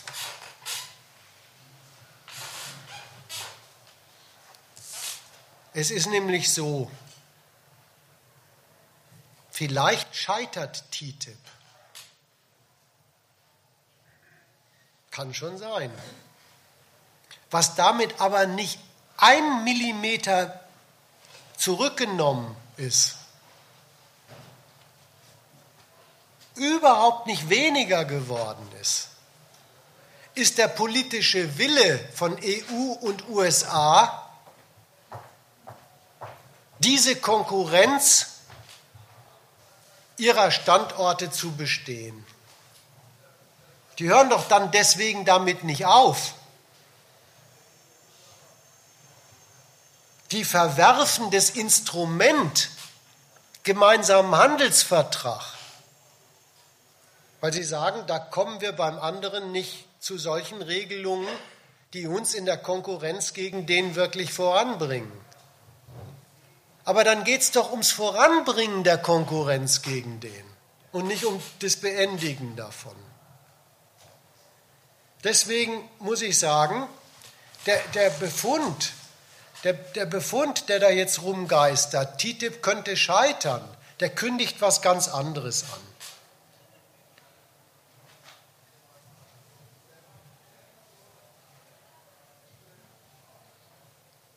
Der kündigt nämlich an,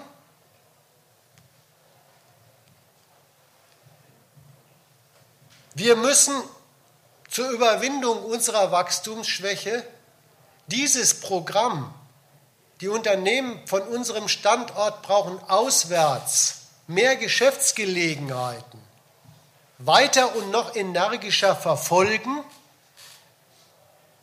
Und wenn das nicht als Vertrag geht, dann nehmen wir zur Kenntnis, steht der Wille unseres bisherigen Vertragspartners uns im Weg.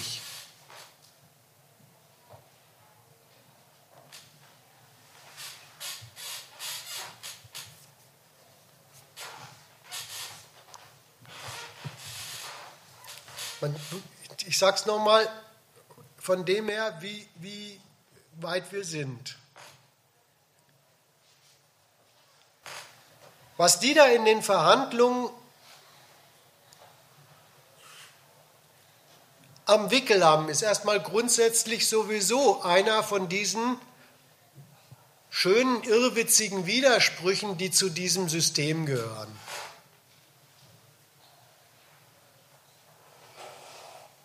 Die haben ihren Kapitalismus, den wollten sie, wollen sie weiter.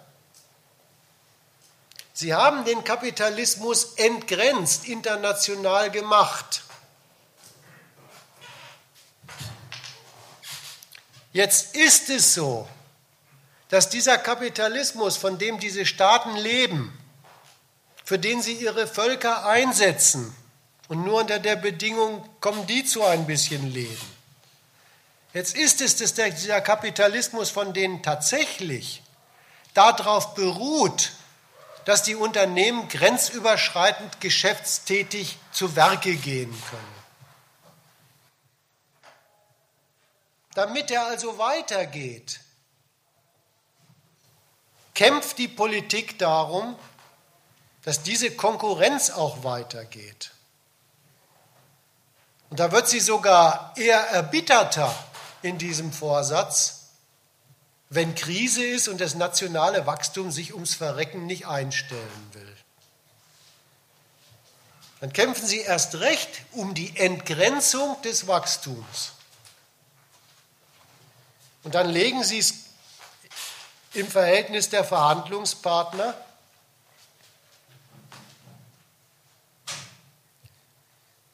darauf an, bei dem Zustände herbeizuführen, die den einseitigen Vorteil für die eigene Nation einfahren. Und dann machen sie einen neuen Widerspruch scharf. Mit, mit dem Vorhaben, Zustände beim anderen herzustellen, die sicherstellen, dass die eigene Nation einseitig Vorteil hat. Das war der Punkt, wo wir eben schon waren. Da untergraben sie richtig den Willen und zwar wechselseitig beieinander, untergraben sie den Willen zu Verhandlungslösungen, zu Einigungen.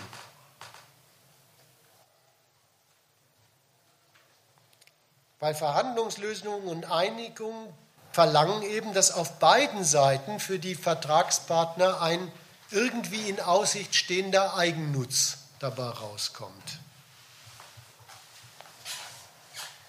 Und bei diesem Standpunkt sind sie schon zwischen EU und USA.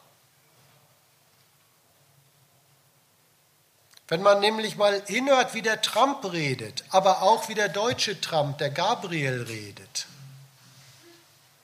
dann gibt es da Fortgänge in der Beurteilung des, des, des Verhandlungspartners, die haben es in sich. Ja, das fängt so an. Die machen keine Zugeständnisse. Die lassen uns nicht in ihre öffentlichen Beschaffungsmärkte rein. Die machen Handelshemmnisse mit ihren Autonormen. So fängt es an. Da ist man noch im Stoff der Handelsdiplomatie. Aber gleich danach sagt der Gabriel, er hat den Eindruck, bei den Amerikanern liegt Unwille zur Einigung vor.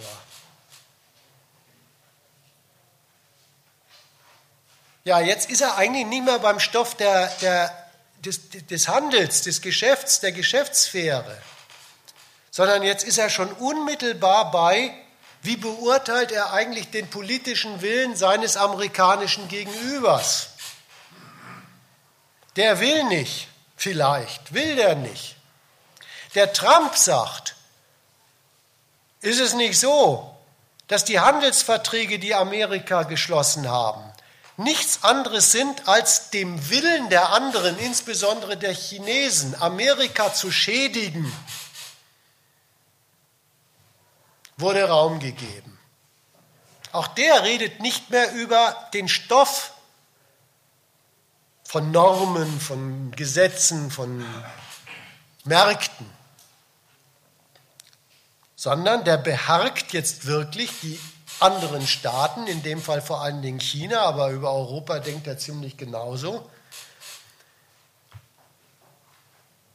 ob der nicht als politische Absicht das Schädigen Amerikas im Programm hat. Der Gabriel wieder äußert sich, er entnimmt dem amerikanischen Vorgehen in den Verhandlungen den nicht hinnehmbaren, das ist wörtliches Zitat, Willen zum Diktat. So, wo sind die jetzt? Da, da passiert was. Marktzugangsfragen, das, was erstmal ein ökonomischer Stoff von zwischenstaatlichen Verhandlungen ist. Die werden durch die zuständigen politischen Subjekte selber zu Willensfragen beim Gegenüber gemacht. Will der überhaupt, will der nicht vielleicht sogar was Schädliches für uns und so weiter. Und was sie da zum Gegenstand ihres Ringens machen, das wird ja dann wirklich die Macht des anderen Staates, beziehungsweise der Respekt vor der eigenen Macht, die man beim anderen verlangt. Jetzt sind Sie bei solchen Themen, räumt, also Europa wirft in den Verhandlungen von TTIP glattweg das Thema auf, räumt uns Amerika überhaupt ein, uns als gleichberechtigte Macht in der Gestaltung von Weltwirtschaftsfragen zu respektieren?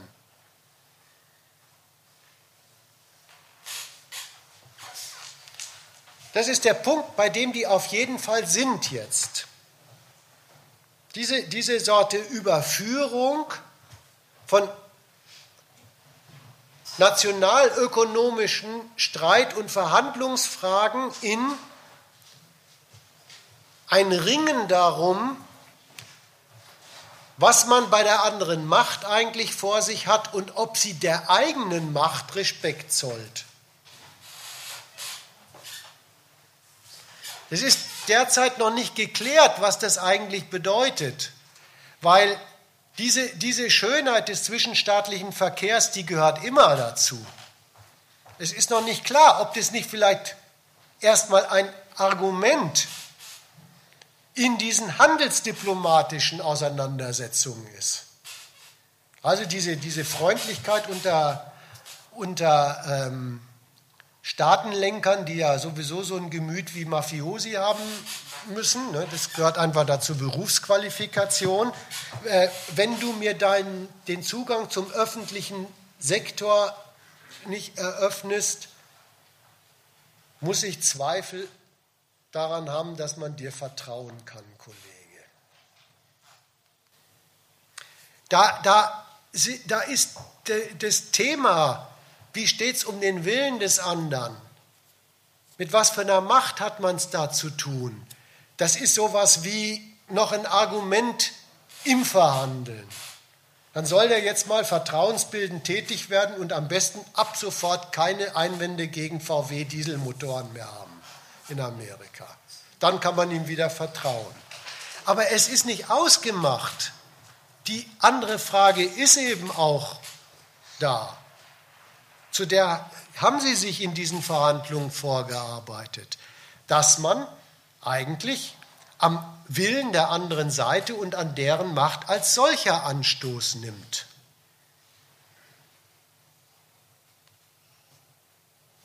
Naja, der Trump macht so seinen ganzen Wahlkampf.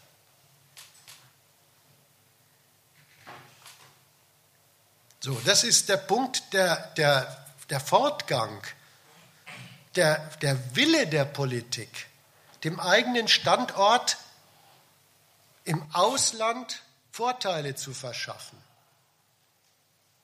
Der arbeitet sich vor, die dort zuständige politische Macht selber zu einer problematischen Größe zu erklären.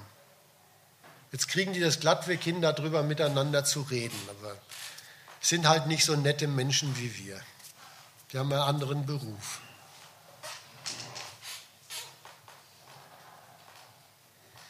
Warum ich gesagt habe, auf das Scheitern dieser Verhandlungen sollte man keine Hoffnung setzen. Man soll sich klar machen, was da abläuft. Aber Hoffnung gehört da nicht hin. Das will ich noch mal so sagen dann, dann verwickeln einen die politischen Führer Europas und Amerikas in diese ihre Streitfrage. Und da, das, das ist nichts für Hoffnung. Wenn, wenn, wenn Politiker in Europa wie der Gabriel oder Politiker in Amerika wie der Trump, wenn die ihren, vor ihre Völker treten und Wahlkampf machen mit dem Versprechen, baut auf mich, ich lasse mich von den anderen nicht über den Tisch ziehen. Dann muss einem eher ein bisschen gruselig werden. Denn, denn was versprechen die ihren Untertanen denn damit eigentlich? die versprechen, dass sie diese erbitterte transatlantische Konkurrenz führen, nicht klein beigeben und damit versprechen sie ihren Völkern die Rolle, die die in so einer erbitterten transatlantischen Konkurrenz haben. Die haben dafür gerade zu stehen, dass sich der Gabriel und der Trump nicht über den Tisch ziehen lässt.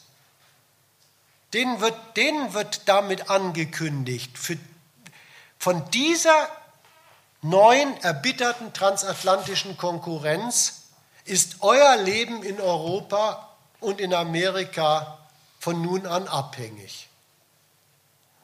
Naja, woran denken Sie da? An die Rolle, die die Völker in so einer Konkurrenz haben. Zwei Rollen haben sie da. Auf der einen Seite sind sie mit der Günstigkeit ihrer Löhne und mit der grenzenlosen Bereitschaft, Arbeitsleistung zu bringen, sind sie überhaupt ein entscheidendes Mittel, die Unternehmen eines deutschen Standorts oder eines amerikanischen Standorts für diesen Konkurrenzkampf mit Munition zu versehen, nämlich mit kostengünstig hergestellten Waren. Das ist die eine Rolle, die ihnen da versprochen wird. Und die andere Rolle ist, Sie dürfen als politische Staatsbürger auch noch den Fehler machen, solche Figuren wie den Gabriel und den Trump zu wählen und ihnen die Daumen zu drücken dabei, dass die keine Konzessionen gegen den anderen Staatsmann machen. Tja, wer sich nichts Besseres äh, gönnt, kann das machen, aber ich rate davon ab. Es ist äh, übrigens auch wieder ein kleiner Seitenhieb an, an manche TTIP-Demonstranten. Ich habe da wirklich, äh, sagen wir mal, zumindest bei den, bei den ähm, Hauptrednern und so, die da so, die sowas organisieren, da habe ich äh, wirklich äh, unschöne Parolen gelesen. Wenn so, Gewerkschafts, äh, wenn so Gewerkschaftsleute wie, ähm, wie der Bsirske von Verdi oder auch der, der Hoffmann vom DGB, wenn der gegen TTIP wettert, dann ist der schwer dabei. Dieses nationale Rückgrat gegen Amerika und seinen Willen zu Diktat, zum Diktat zum Thema zu machen.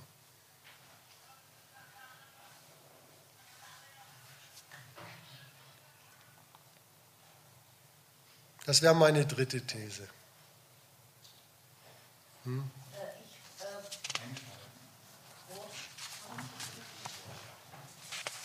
Ich wollte eigentlich nochmal Verdrängungskonferenz aufnehmen. Äh,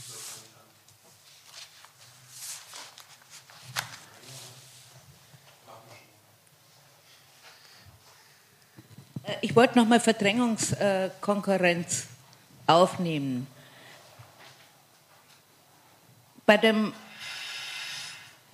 TTIP-Verhandlungen, also so war die Argumentation, äh, war das Eröffnen wie die Gründe des Scheiterns, haben im gleichen die Quelle und ihre Schärfe auch schon darin, dass es nicht einfach und nur um Regelungen für Eröffnung des Welthandels eh nichts, äh, aber auch nicht in Rechnung auf ein Wachstum, ein allseitiges globales Wachstum ist, wo dann die Konkurrenz darum äh, geht, äh, dass sie äh, relativ sich unterscheidet, also es sehr wohl auch Sieger und Verlierer gibt, aber eben äh, sich äh, alle Nationen bezogen auf bestimmte Branchen oder sonst was äh, gesamtlich einen Zuwachs ausrechnen. Und äh, die Schärfe in äh, diesem Eröffnen von TTIP, wie der mögliche Grund vom Scheitern, ist ja, dass sie ihre Wachstumsschwäche schon äh, so wissen oder ihren Bankbilanzen oder sonst was entnehmen, dass sich die, konkur die konkurrierenden Kapitalisten und Konzerne selber darauf einstellen, im Art des Kreditgebrauchs oder sonst was, dass ihr Wachstum eigentlich nur als Erobern und Niedermachen gegen andere zu haben ist. Also ihrerseits Verdrängungskonkurrenz ist, sage ich jetzt mal so kurz. Mhm. Und äh, die Staaten sich auf das als Kapitalismus und global erfolgreicher Kapitalismus sowohl von USA wie Europa äh, äh, ja, der Stand, von dem her sie in diese Krisenkonkurrenz eintreten, äh, äh, den Übergang ja auch beinhaltet, äh, zu sagen, also äh, muss der Staat auch quasi gegeneinander im Funktionalisieren des anderen Staats, das hat dann zu seine Eigentümlichkeiten oder Widersprüche, die du ja gesagt hast mit dem Untergraben des Willens von einem anderen, äh, im Prinzip äh, äh, das bei Verhandlungen zu erreichen, dass man den, die Bedingungen für die Verdrängungskonkurrenz der jeweiligen bei sich daheim äh, äh, beheimateten Multis äh, äh hinkriegt. Also so würde ich äh, erstmal das äh, Stichwort Verdrängungskonkurrenz und Vorteile zu verschaffen bei einem Handel. Ne?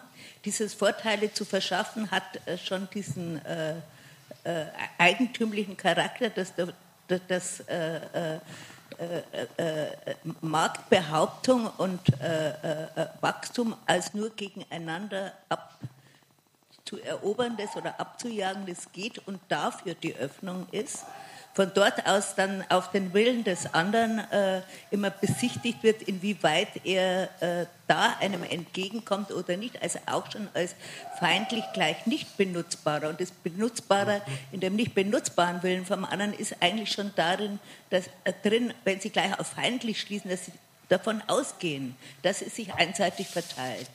Also soweit auch ein Bewusstsein da ist von diesen Vögeln über die Natur der Konkurrenz, die sie veranstalten.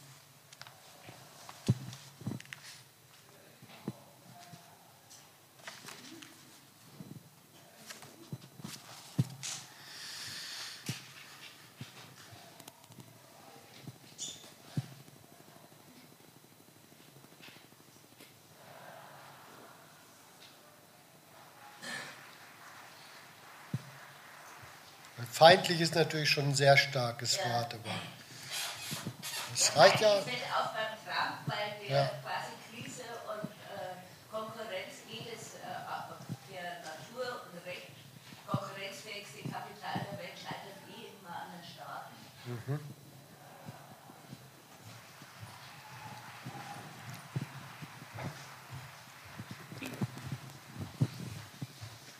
Ich möchte noch mal wissen, ob ich These 3 richtig verstanden habe.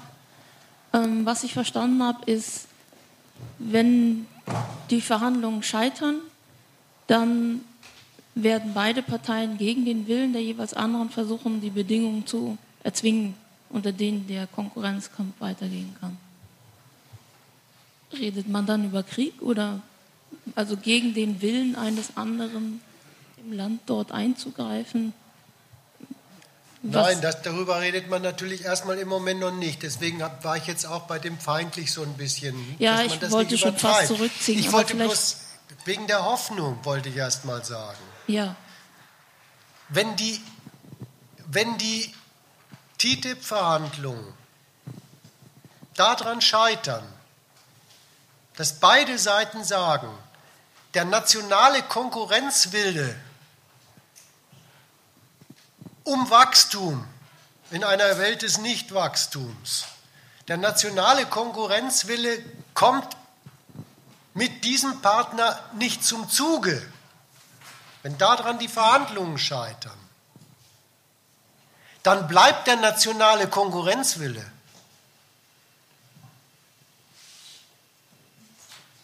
Dann sagt er, wenn es nicht mit Verhandlungen,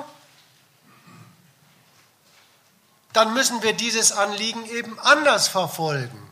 Auf der ba erstmal äh, rechtlich ist es ganz, ganz primitiv auf der Basis der Verträge, die wir haben. Aber man, man muss sich mal überlegen, was das eigentlich heißt. Trotzdem müssen wir es verfolgen.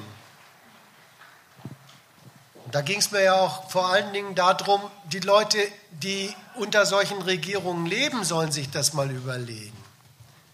Die sind damit nämlich schon eingeplant. Da brauchst du nicht an Krieg zu denken, sondern die sind eingeplant.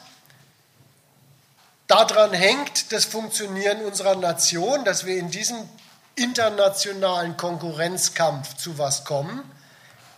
Dafür muss das Arbeiten und Geldverdienen in Europa dementsprechend taugen.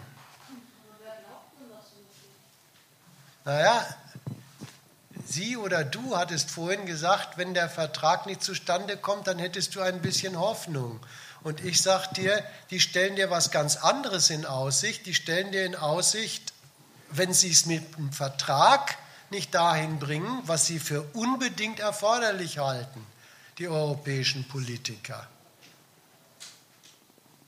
dann machen sie es mit den Mitteln, die ihnen zur Verfügung stehen.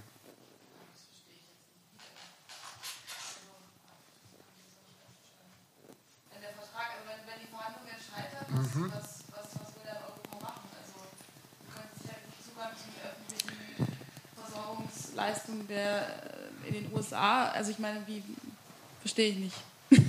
Ja, dann ist das vielleicht nicht das erste Feld, wo Europa zum Zuge kommt mit dem Willen zur Kompensation der Krise bei sich, einseitige nationale Geschäftsvorteile zu bekommen. Dann sind es vielleicht nicht die öffentlichen Beschaffungsmärkte als erstes.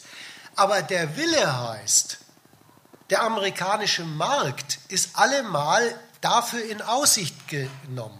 Das, was Sie bei den öffentlichen Dienstleistungen sagen, sagen Sie sowieso eigentlich über den gesamten amerikanischen Markt.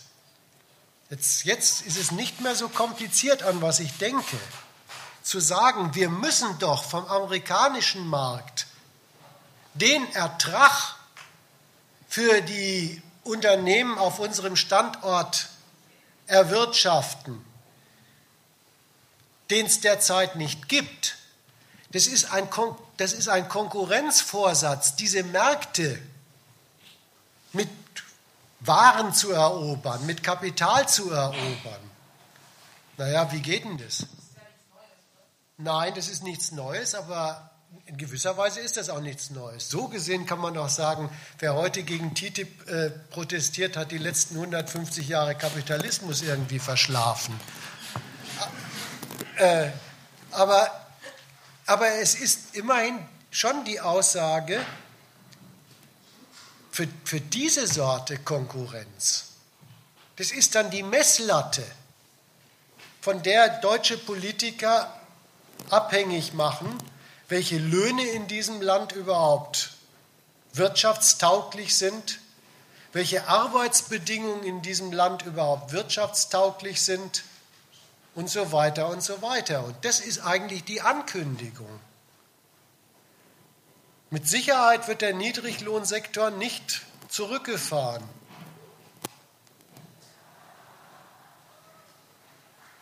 Äh, ich mache mal zwischendurch einen, Hinweis auf dieses in, in dem jetzt rauskommenden Gegenstandpunkt und in dem davor. Gibt's, gibt's ein, gibt, gibt es Ausführungen zu einem neuen Konkurrenzfeld im Weltkapitalismus? Das hat, das hat, das, hat die, den unschuldigen Namen Digitalisierung.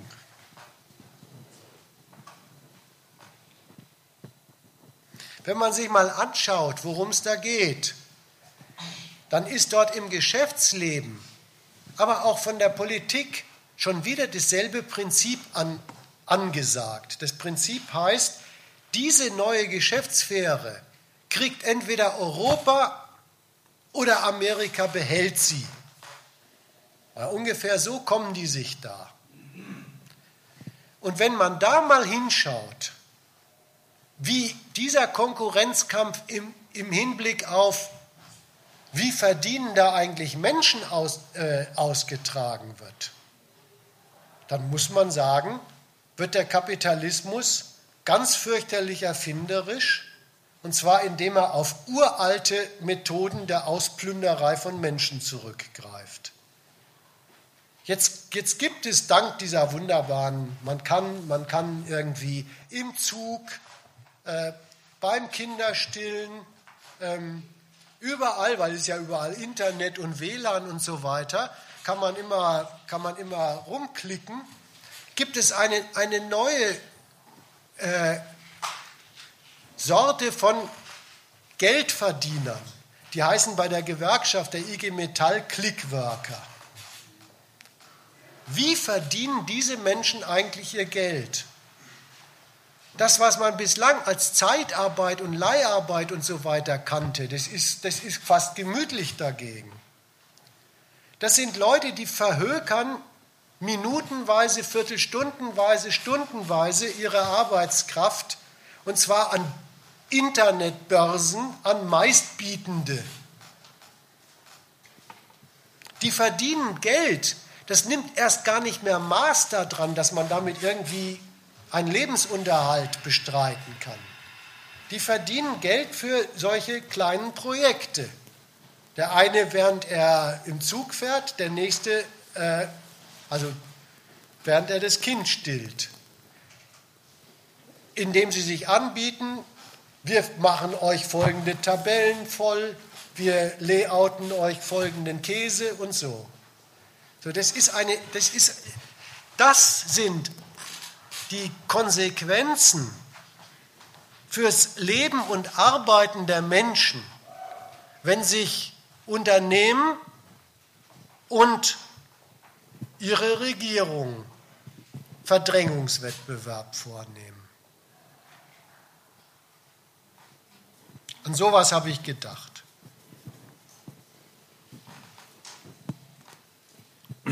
Ich wollte nochmal auf äh, TTIP zurückkommen. Ähm, jetzt sagst du, ihr vom äh, Gegenstandpunkt, dass äh, sehr viele falsche Argumente im Umlauf sind bei den Gegnern. Was die Gegner allerdings wirklich aufbringt, ist anscheinend diese Intransparenz der Verhandlungen und eine neue Phase der Enddemokratisierung von so weitreichenden Entscheidungen. Auch da würdest du und ihr vom Gegenstandpunkt wahrscheinlich sagen, ähm, Demokratie sowieso, äh, die perfekte Form bürgerlicher Herrschaft war noch nie besonders transparent. so, ähm, ist aber trotzdem aufgrund der Krise äh, eine neue Phase von Intransparenz und undemokratischen Entscheidungen eingetreten oder warum ähm, erscheint das als ähm, einer der Knackpunkte der Kritik zu sein. Also, äh, um mal nicht dieses langweilige Verfahren zu machen, ich komme bei jedem Thema auf ein Dogma des Gegenstandpunkts, sage ich auch an der Stelle mal wieder erstmal durchaus zu, zur Richtigstellung, äh, was man da studieren kann, ist eigentlich, was Demokratie ist. Es ist nämlich so, dass diese, dass diese schöne Staatsform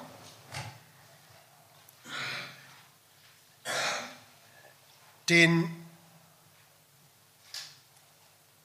politisch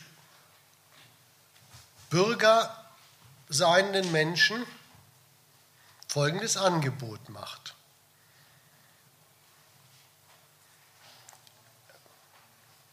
Du bist ja in deinem Leben von den politischen Entscheidungen abhängig, was wirklich stimmt. Du hast die Wahl, wer sie trifft. Du hast die Wahl, wer sie trifft. Politiker präsentieren sich in Deutschland über Parteien als Auswahl für die Bürger, wer soll das politische Geschäft betreiben. Und in diesem, wer soll das politische Geschäft betreiben, in diesem Angebot an die Bürger, ist politisch eingeschlossen, dass die, die wählen, nicht darüber befinden, worin das politische Geschäft besteht. Sie bestellen diejenigen, die das politische Geschäft betreiben. Und so gesehen haben doch die TTIP-Unterhändler ganz getreu dieser politischen Herrschaftsform gehandelt, wenn sie als Beauftragte der gewählten Regierung eben das politische Geschäft betreiben. Die können sich sogar darauf berufen, dass die Bürger das so gewollt haben, weil die haben Regierungen gewählt und Regierungen beauftragen Unterhändler. Nimm es wirklich mal so. Das wäre, das wäre viel naheliegender, zu sagen, an, an, der, an diesen Verhandlungen kann ich mal lernen, was Demokratie ist. Die, die Aussage, das ist jetzt eine, eine Spitze der, der, äh, des Demokratieabbaus, muss ich sagen, ohne mich auf mein Alter zu berufen, aber sogar das könnte ich. Wann standen denn, wann standen denn Bereiche der Politik wie das Aushandeln von Investitionsverträgen zwischen Staaten jemals zur demokratischen Einsichtnahme und Beschlussfassung der Bürger? Da bin ich wirklich verwundert über, über, über, diese, ähm, über diesen Einfall bei TTIP. Das wäre eigentlich Demokratie. Hm? Warum steht den Bürgern gerade jetzt so auf? Das ist Frage. Das ist eine andere Frage.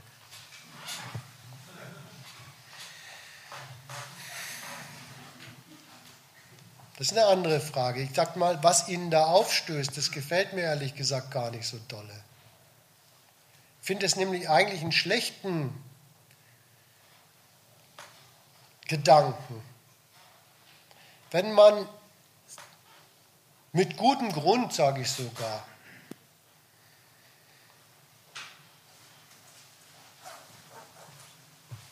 Skepsis entwickelt gegen das,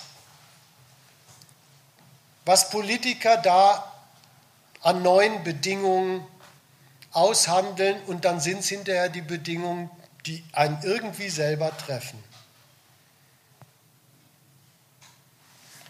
Dann wäre es doch eigentlich mal geradlinig,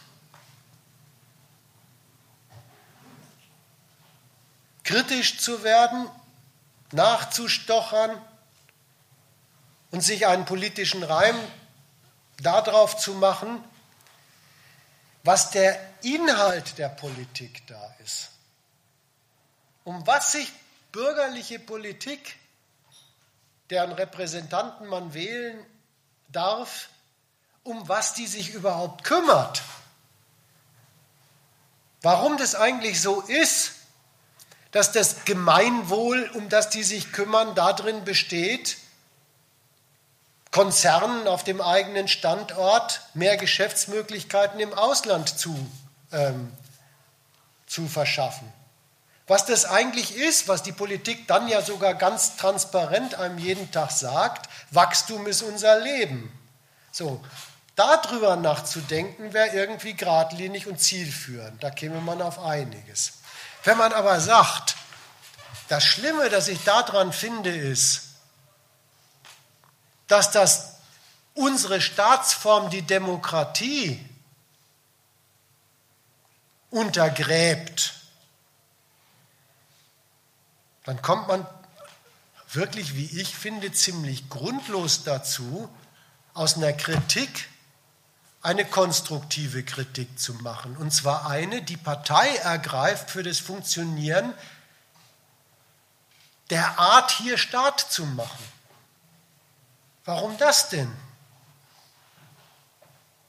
Warum soll ich denn als jemand, der, der den, den in einer schlaflosen Nacht äh, der Verdacht befällt, was solche Gabriels und so weiter da aushandeln, das sind härtere Geldverdienstbedingungen für mich, weil es um Wachstum geht. Warum soll ich denn dann anfangen zu sagen, aber ich kümmere mich lieber nicht um mich und meine Sorgen, sondern ich mache mir Sorgen um die Verfassung unseres Staatswesens? Halte ich für verkehrt. Ich weiß, dass die das machen. Ich kann dir auch sagen, wie sie drauf kommen. Die kommen da drauf, weil sie den Irrtum haben. Wenn sie sich auf das demokratische Versprechen stürzen und drauf berufen, dann hätten sie was in der Hand. Dann wird auf sie gehört. Ja. Darauf wird auch gehört. Aber das ist das Einfallstor, den Leuten Mist zu erzählen. Jetzt, jetzt, kommt, jetzt kommt der Gabriel daher und sagt, auf mich könnt ihr vertrauen, die CETA-Dokumente sind doch jetzt veröffentlicht. Jetzt soll man wegen des Veröffentlichens über den Inhalt nicht mehr mit ihm in Konflikt geraten.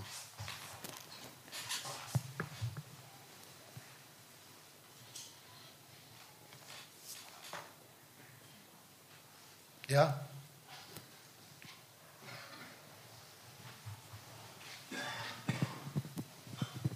Guten Abend. Ähm, das Thema TTIP, also wie die Nationalstaaten überhaupt so in anderen Staaten zugreifen, haben wir ja schon zum Teil in der Eurozone oder in Europa, wo wir seit 2008 aus meiner Sicht erleben, wie zum Beispiel Deutschland auf seine andere europäische Partner Druck macht, dass sie sowas wie zum Beispiel das Agenda 2010 zum Beispiel umsetzen, mhm. um viele ähm, die Löhne zum Beispiel zu senken. Und ähm, jetzt ist meine Frage, also weil mit TTIP oder, oder ohne TTIP das Wachstum wird in Europa, in Deutschland und weltweit auch nicht entstehen dadurch. Also TTIP ist jetzt nicht das Heilmittel für die Wirtschaftsprobleme, die wir zum Beispiel in Europa oder besonders in Deutschland haben. Die Frage ist halt aus meiner Sicht, was können wir dann als Gesellschaft machen und den Nationalstaat zu stärken, dass er viel Freiräume hat, um für den Gemeinwohl was Sie mehrmals Mal heute Abend eingedeutet haben, zu stehen und auch dafür zu kämpfen. Das wäre ja meine Frage. Also wie, was kann man da machen als Gesellschaft?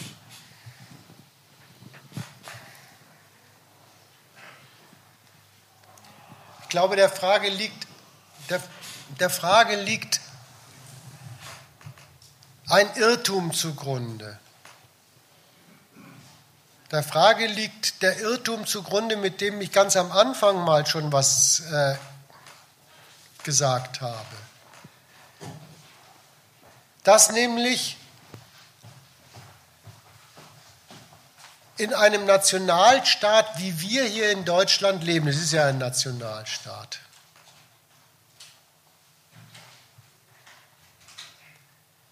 das Gemeinwohl etwas anderes sei, irgendwie sowas für die Menschen bekömmliches, das Gemeinwohl etwas anderes sei als das, was so ein deutscher Staat in Sachen Wachstumsförderung auch auf imperialistischem Wege betreibt.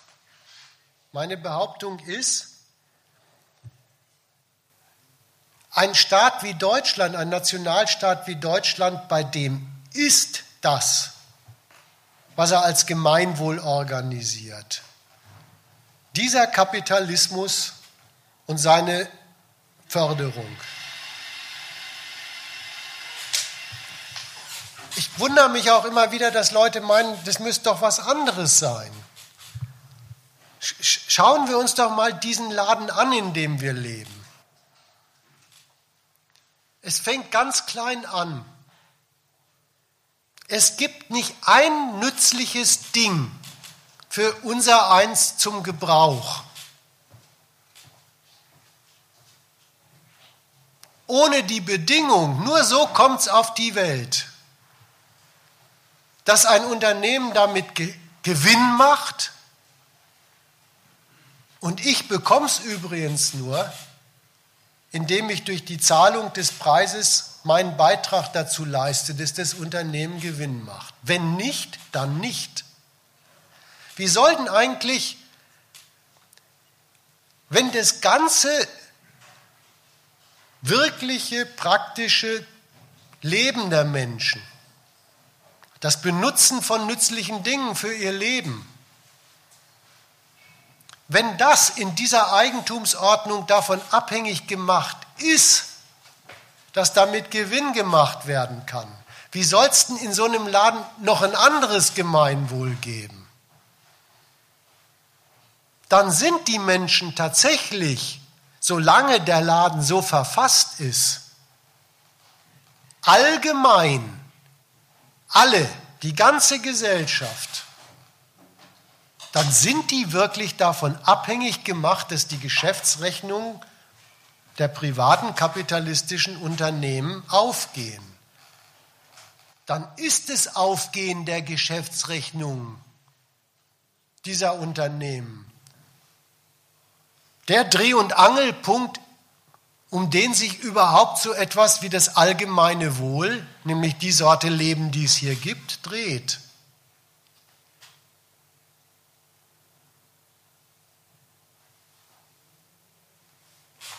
Vielleicht muss man den Politikern, die einem immer sagen, wenn ich mich ums Gemeinwohl kümmern will, muss ich für Wachstum sorgen.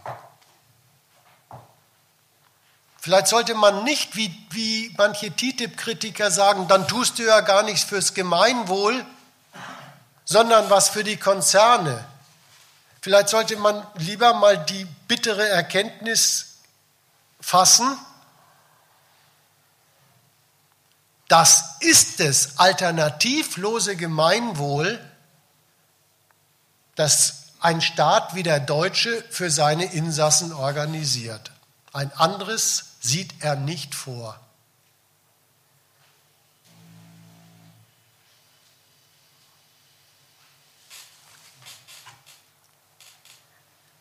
Also müsste man sich schon um was, also wenn man ein anderes Gemeinwohl haben will, fürchte ich, kommt man mit dem Wunsch nicht weit genug.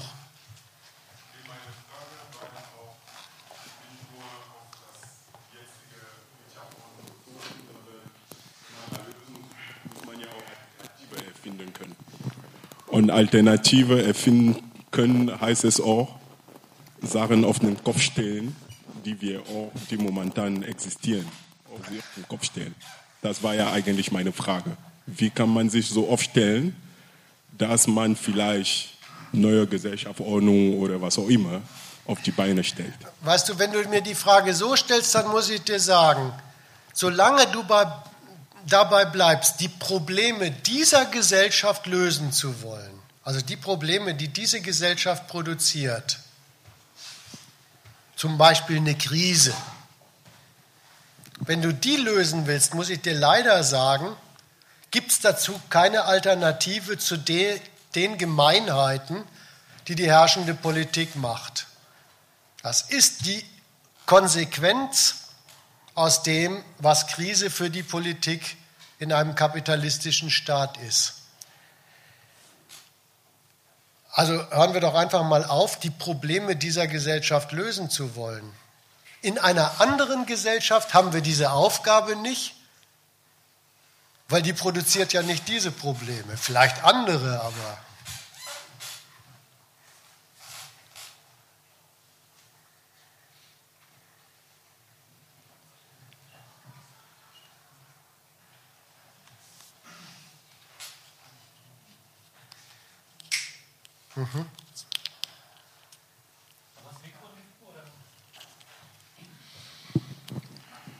Ich würde würd gerne nochmal nachhaken. Ähm, wenn man sagt, dass die Gründe für TTIP dieselben sind von der Sache her wie jetzt gegen TTIP, die die Staaten in ihrer Kalkulation äh, abwägen oder vielleicht doch noch irgendwas gegeneinander durchzusetzen versuchen oder eben auch nicht, ähm, dann muss man doch aber auch an diesem Wandel der, der Auffassung, der Kalkulation ähm, äh, zeigen können, bebildern können, welcher Natur die sind. Und da fehlt es mir allerdings an, äh, äh, an Überblick, an Wissen, ähm, dass, ähm, das einschätzen zu können, warum sie vorher für ihr nationales Wachstum, für ihren Konkurrenzerfolg äh, die Kumpanei ähm, für sinnvoll hielten und jetzt auf einmal vielleicht den Alleingang, vielleicht sogar gegen den anderen oder vielleicht in Kooperation mit, äh, keine Ahnung. Also da gehen mir als äh, politischen Laien so äh, Spekulationen durch den Kopf, laienhafte Spekulationen, äh, eine veränderte ähm, Lage Chinas im, auf dem Weltmarkt, eine veränderte politische Lage Russlands oder ähnliches. Oder, oder irgendwas muss sich doch geändert haben, an dem äh, sich quasi festmachen ließe, warum ähm, die beiden äh, Partner, die also ganz scharf drauf waren, bis vor kurzem noch, ähm, dieses Ding gemeinsam zu machen, nun äh, plötzlich äh, äh, davon Abstand nehmen und, und äh, sich ganz offensichtlich blocken, also nicht um sich zu erpressen, das halte ich gar nicht mal für so ein Ding, also dass sie sich da was ausrechnen, sondern einfach blocken und abwarten vielleicht. Du stellst mir eine Frage, der ich gar nicht nachgehen will. Wenn du, wenn du, wenn du sagst, äh, wie kann man das einschätzen, warum es diesen großen Wandel gegeben hat, dann muss ich dir sagen, ich habe versucht, anders zu argumentieren. Ich habe den Inhalt der Entscheidungen von diesen Repräsentanten des europäischen und des amerikanischen Kapitalismus, den habe ich versucht zu erläutern.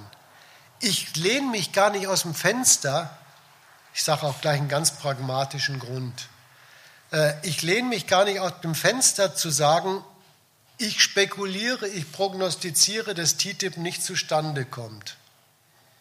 Ich habe anders argumentiert. Ich habe gesagt, schauen wir uns mal an, was die, was die jetzt einwenden gegen, gegen das Zustandekommen von TTIP. Und da stoße ich interessanterweise darauf, den erbitterten Willen zu dem, warum sie TTIP überhaupt machen wollen. Wie das ausgeht, so jetzt kommt mein pragmatischer Grund. Wenn ich mir mal klar mache, was sind eigentlich die Zielsetzungen von denen, dann muss ich dir sagen, als davon Betroffener ist es mir ehrlich gesagt auch scheißegal, ob TTIP zustande kommt oder nicht. Weil wie ich da drin verplant bin, das steht, das steht fest, so oder so.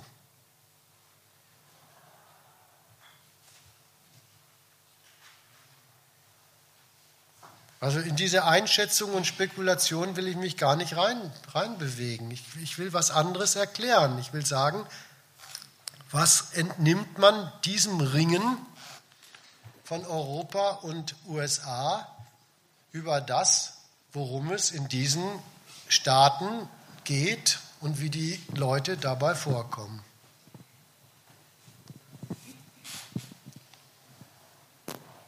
Ähm, ich stelle mir hin und wieder mal eine Frage mit einigen Gruseln auch, ähm, die vielleicht dazu passt. Und zwar, was ist, wenn der Kapitalismus dem Wesen des Menschen tatsächlich entspricht? Wenn also, er dem entspricht? Ja, wenn es, das, wenn es tatsächlich das ist, was eben der Organisiertheit vom Menschsein, was dabei herauskommen muss. Also das war vorhin mit dem, ich will gar nicht so weit gehen, dass es ein Naturprozess ist oder so, aber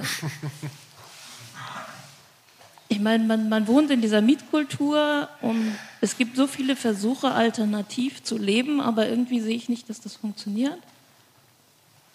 Ähm, oder beziehungsweise mir fallen einfach Sachen auf, die, die irgendwie systematisch sind. Ja, systematisch ist es schon. Aber die Überlegung, wie es mit dem Kapitalismus und dem Wesen des Menschen steht, ja, die würde ich einfach wegwerfen. Weil wenn du dir mal anguckst, wie viel politische Gewalt nicht immer gleich dran denken mit Knüppeln, mit Gewehren und so weiter, sondern einfach zum Beispiel, wie viel politische Gewalt es gibt, um unendliche Gesetzbücher zur Regel des gesellschaftlichen Verkehrs zu machen, damit der Kapitalismus gemacht werden kann. Ein riesen Rechtsapparat, ein riesen Polizeiapparat.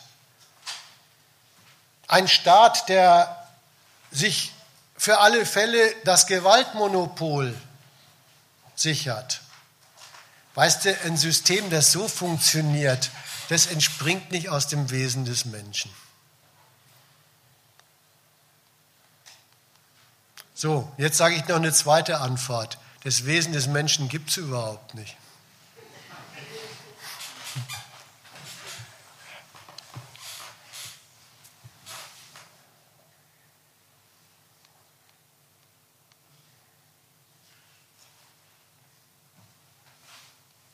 Ich habe jetzt übrigens wirklich bloß aktuell, aktuell argumentiert. Ich könnte jetzt auch noch ausholen und sagen, wenn du dann noch in die Geschichte guckst, wie diese Produktionsweise und die dazu gehörenden politischen, rechtlichen und staatlichen Verhältnisse auf die Welt gekommen sind, dann wirst du eine Geschichte von jahrzehntelanger und letztlich sogar anderthalb Jahrhunderte langer, auch brutaler Gewalt vor Augen haben. Und dann dreht sich mir aber endgültig äh, der Magen um bei der Vorstellung, das käme aus, der, aus dem Wesen des Menschen. Also jedenfalls sind ziemlich viele Menschenwesen dabei auf der Strecke geblieben.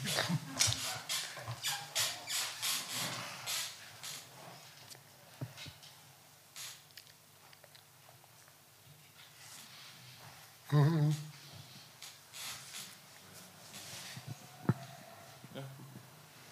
Ich habe nochmal zum ersten Punkt eine Frage, also so Freihandel im Allgemeinen.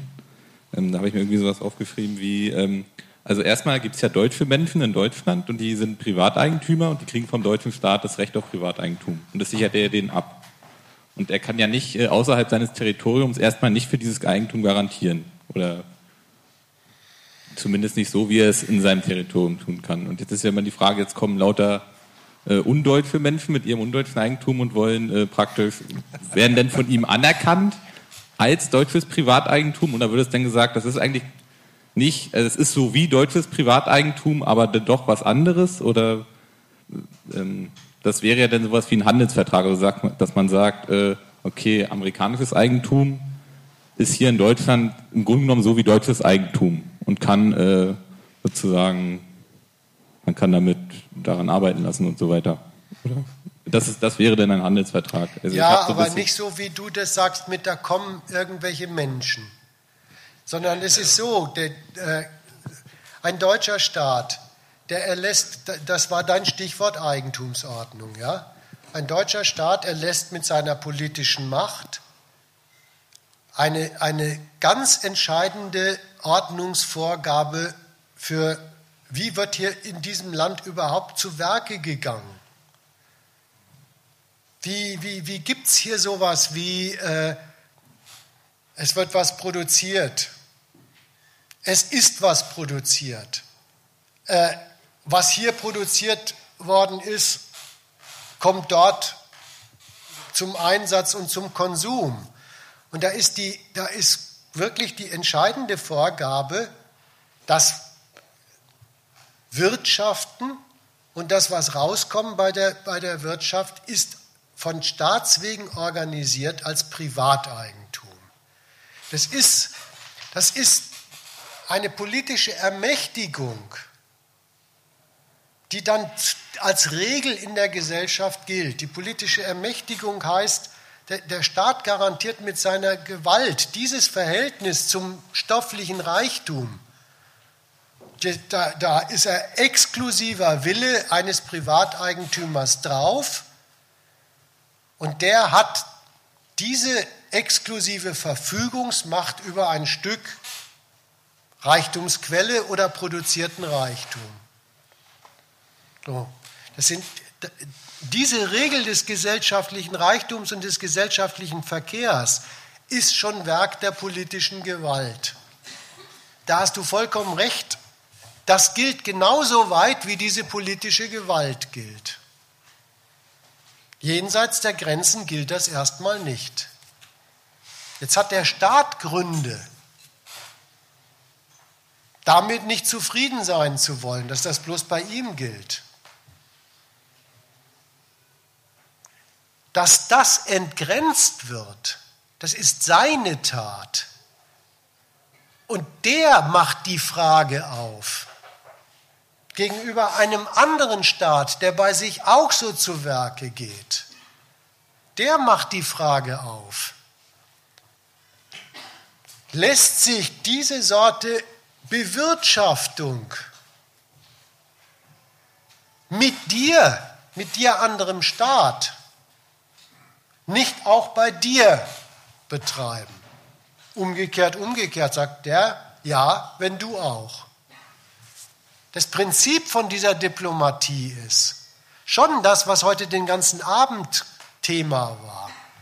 Das, das ist die Berechnung von politischen Hoheiten durch das Entgrenzen der Macht des produktiven Eigentums, des kapitalistischen Eigentums, verschafft sich die Nation zusätzliche Quellen für das Wachstum dieses Eigentums auf dem eigenen Territorium. Das macht nicht sie, die Geschäftstätigkeit und das äh, Verkaufen und Einkaufen und Leute benutzen, das machen dann schon die, die Konzerne. Aber dass die, dass die zu Werke gehen, das, das beruht darauf, dass Staaten, das Grenzüberschreiten, das beruht darauf, dass Staaten untereinander in, diesem, in dieser Sorte Ringen, das heute Abend das Thema war, wirklich zu der Vereinbarung kommen, sie ermächtigen, wechselseitig ihre Bürger beim anderen zu Werke gehen zu können. So, und dann geht das so, wie du sagst. Ja, ja. Dann, dann bürgt, also ein deutscher Staat bürgt für das Eigentumsrecht amerikanischer Unternehmer bei ihm. Allerdings nach deutschem Recht. So, das ist übrigens, das ist übrigens so ein Thema gewesen mit diesen Schiedsgerichten.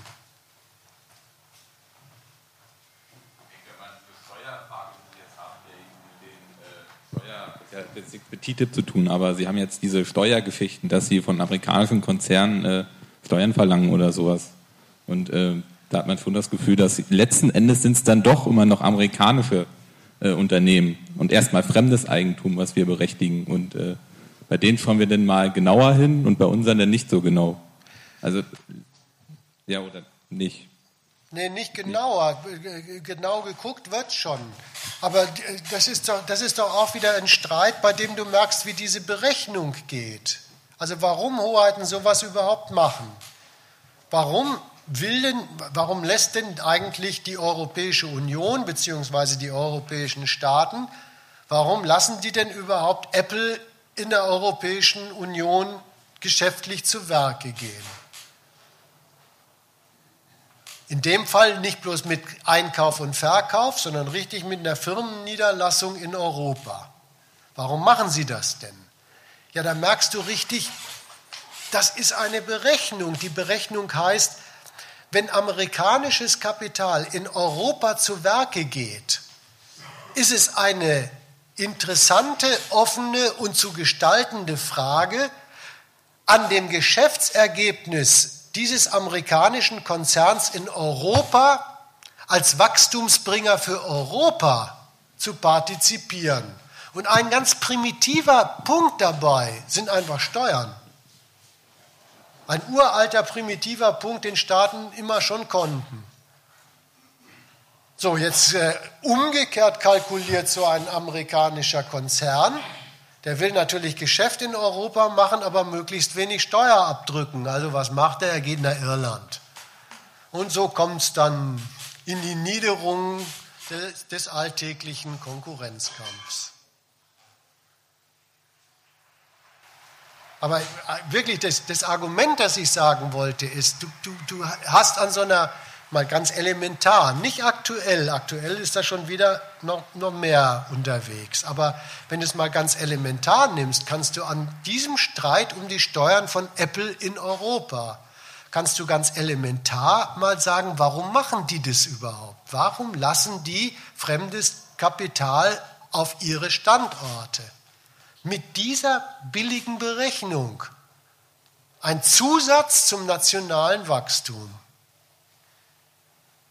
Und du merkst zweitens, das ist dadurch, dass sie die bei sich zu Werke gehen lassen, noch überhaupt nicht erledigt, sondern das gehört dann zu den schönen Konkurrenzkämpfen zwischen den Nationen. Dass nicht, die, dass nicht Europa bloß mit Apple äh, da am Ringen ist, das kriegt ja eigentlich jeder mit. Ne? Dass hinter Apple Amerika steht, das merkt man. Also die USA als Staat, meinte ich. Und du wolltest gerade noch in Richtung Schiedsgerichte das loswerden, das würde mich auch nochmal interessieren.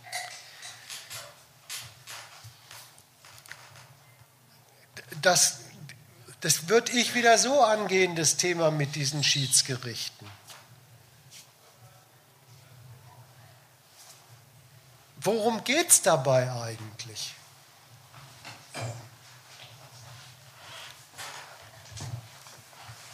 Diese Schiedsgerichte, die kommen überhaupt bloß deswegen in die Welt, weil es zu den Schönheiten dieses internationalen Kapitalismus gehört, dass die Erlaubnis zur grenzüberschreitenden Geschäftstätigkeit sofort ein Gegenstand erbitterter Konkurrenz ist, wer hat was davon? Wie, wie organisieren Staaten diese, diesen erbitterten Konkurrenzkampf? Wer hat was davon? Ja, so wie Staaten immer alles organisieren, mit Gesetzen. Also legen sie in Gesetzen fest, wie zum Beispiel in Europa amerikanische, nee, in Europa gemachte Gewinne von amerikanischen Konzernen zu besteuern sind. Zwischen diesem Gesetz und dem dahinter steckenden Interesse, Europa will dran verdienen, Europa will für sein Wachstum was dran verdienen, für seine Staatshaushalte was verdienen und Apple will an Europa verdienen. Dazwischen existiert, wie immer im Kapitalismus, ein herzlicher Interessensgegensatz.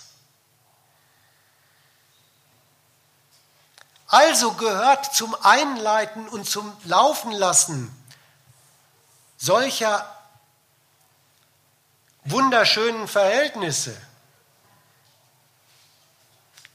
gehört allen Ernstes eine Regelung dafür, die erstmal für, für Folgendes da ist. Wo es Interessensgegensätze gibt, braucht es Verkehrsformen des Austragens dieser Interessensgegensätze. Also zum Beispiel Gerichte. Ja, diese, diese, diese Gerichte, die sind ein einziger Beweis dafür, dass der Kapitalismus ein, ein einziger Hort von Interessensgegensätzen ist. Ja, die, die Lösung heißt nicht weg mit den Interessensgegensätzen, sondern her mit Gerichten, vor denen man sie zivilisiert geregelt austrägt. So, kaum können sich Staaten auf, in ihrer Handelsdiplomatie auf sowas einigen. Wir wissen von unserer wunderbaren Gesellschaft, die ist ein Stall von Interessensgegensätzen, dann brauchen wir doch Gerichte, um das auszutragen. Geht der nächste Kampf los? Wie legen wir eigentlich die Austragungsform von diesen Interessensgegensätzen institutionell, also wie, wie, wie legen wir das institutionell so an, dass unser Interesse, wie der Interessenskonflikt auszutragen ist, dabei rauskommt. So, und jetzt, deswegen gibt es den Streit. Stellen eigentlich, sagen die Europäer, sowas kann auch der Gabriel sagen, stellen eigentlich diese Schiedsgerichtshöfe sicher, dass die europäische Berechnung beim Reinlassen von amerikanischen Konzernen auf den europäischen Binnenmarkt, dass die bedient werden? Oder sind die Schiedsgerichte am Ende so, dass dem amerikanischen Konzernstandpunkt dafür viel zu viel Freiheiten gegeben werden? Das, so würde ich das angehen. Und da hätte ich da hätte schon wieder was, äh, was rausgefunden über was für eine schöne Gesellschaft es eigentlich ist, in die wir hineingeboren worden sind durch die Unvorsichtigkeit unserer Eltern.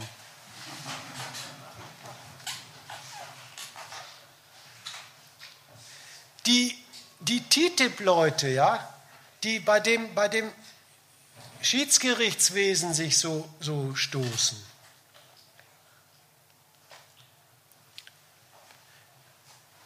Da muss ich sagen, das gefällt mir wieder nicht. Weil die begeben sich rein in dieses Ringen der Konkurrenten und fangen an, ein bisschen Partei zu ergreifen für den europäischen Konkurrenten. Was würde ich sagen? Warum sollen sie, warum tun? Ja, die sind doch, die sind doch furchtbare, die TTIP-Kritiker sind doch ganz furchtbare äh, Gegner von diesen Schiedsgerichten. Und nicht so, wie ich Gegner dieser Schiedsgerichte bin. Also meine Gegnerschaft gegen die Schiedsgerichte war, Schiedsgerichte belegen, was für ein für einen Verhau von Interessensgegensätzen dieser transnationale Kapitalismus ist. Das war mein Einwand dagegen. Ein anderer Einwand ist, kommt Europa dabei gut weg? Soll man sich ernstlich in diese Position äh, reinmanövrieren lassen? Ich warne davor.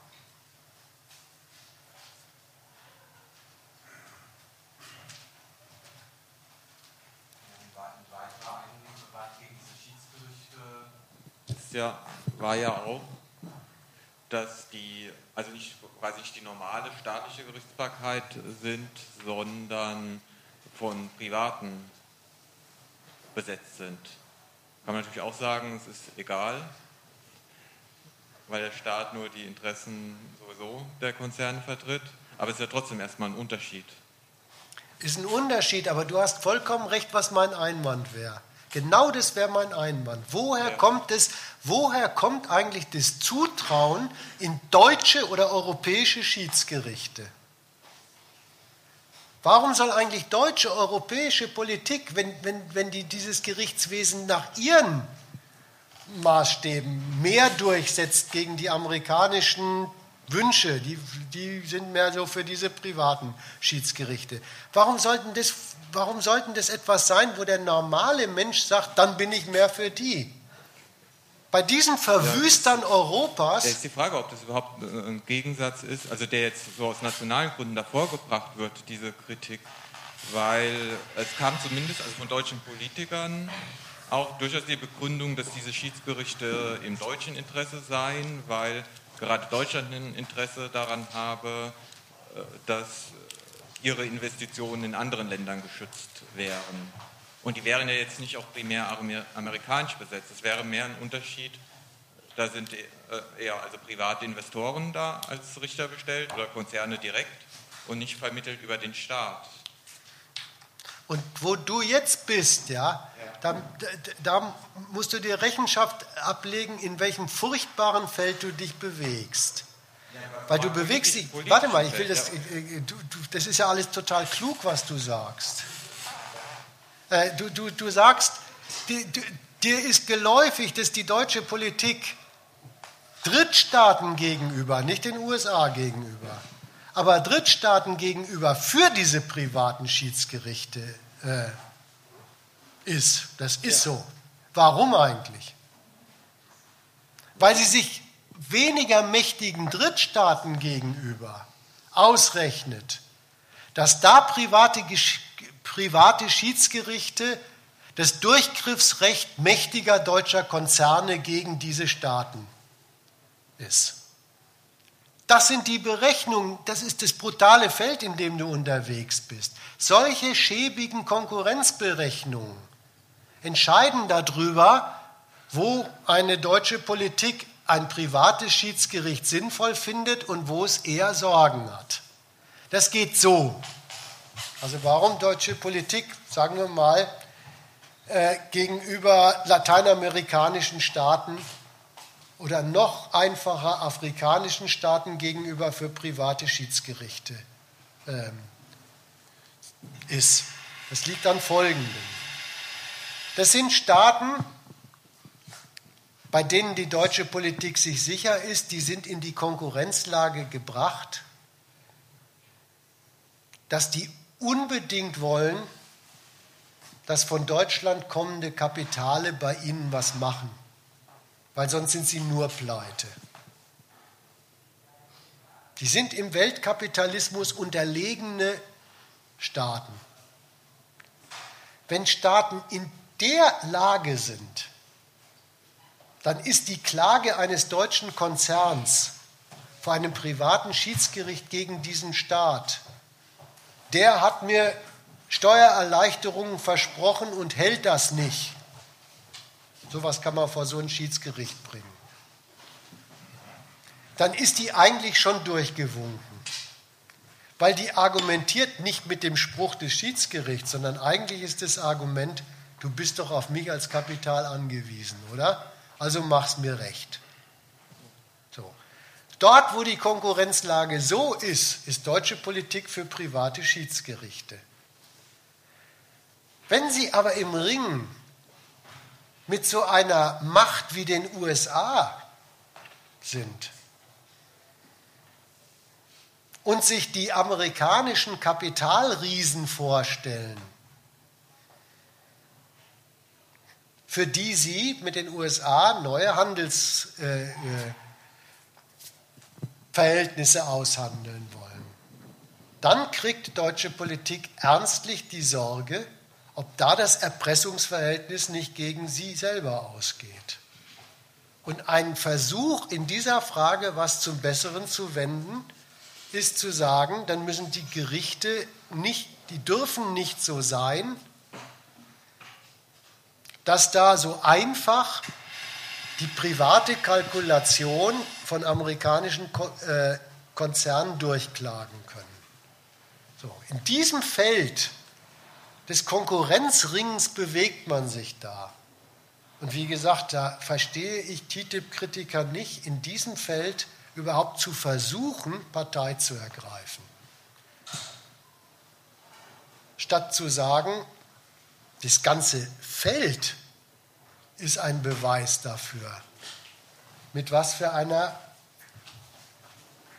nicht hinnehmbaren Sorte politischem Kurs des Landes man es zu tun hat.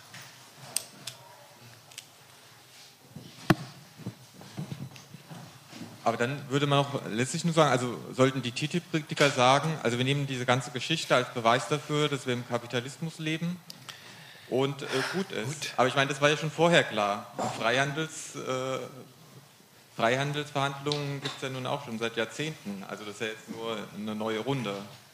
Also wenn man das Ganze nur als Illustration nimmt für irgendwas, was sowieso schon klar ist, also das ist nicht, ich meine auch äh, du oder der Gegenstandpunkt kann ja auch nur jetzt hier diese Veranstaltung machen oder dass da überhaupt so viele kommen, weil die TTIP-Kritiker da jetzt eben da so eine Bewegung hochgezogen haben und das Ganze öffentlich jetzt diskutiert wird. Ansonsten, wenn das nicht der Fall gewesen wäre, dann gäbe es die TTIP-Handlungen auch, wären vielleicht auch jetzt in Stocken geraten, würden vielleicht auch scheitern oder auch nicht, aber es würde niemand mitbekommen.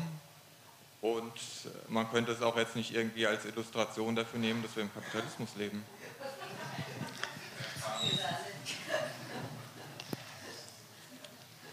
Ich, ich die Idee ist ja auch, sich mit den TTIP-Kritikern zu unterhalten.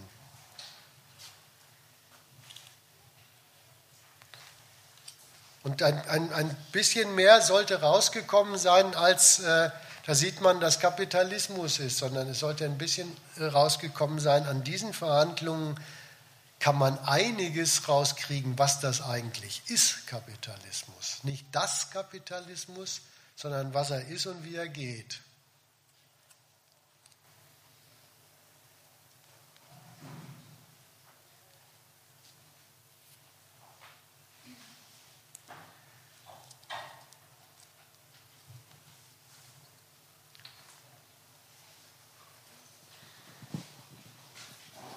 Nur vielleicht zu der Wortmeldung von vorhin, warum dann solche Veranstaltungen notwendig sind. Man kann es ja auch so sehen, dass eben, wenn man sich die TTIP-Kritiker und ihre Kritik anschaut, dass die eben nicht die richtigen Schlüsse aus dem ziehen, was sie da vor sich haben und dann eben diese falsche Kritik durchgehend üben. Und dass dann, gerade dann eben die Notwendigkeit besteht, da nochmal anzusetzen und zu sagen, eure Kritik reicht nicht aus, ist falsch und will spiegelt eure Interessen nicht wider und mal das mal aufzudröseln und eben da anzusetzen was ja, ich glaube, versucht wurde heute.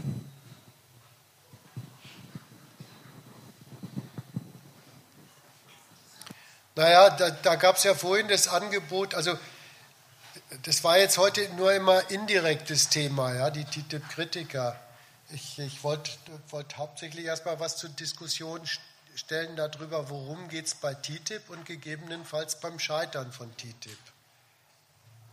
Ähm, es gab vorhin das Angebot, dass äh, man sich über die Richtigkeit oder Fehlerhaftigkeit oder auch an einigen Stellen verheerenden Konsequenzen bei der TTIP-Kritik nochmal extra ähm, auseinandersetzen kann. Stand auch, glaube ich, auf diesem Zettelchen der Termin dafür.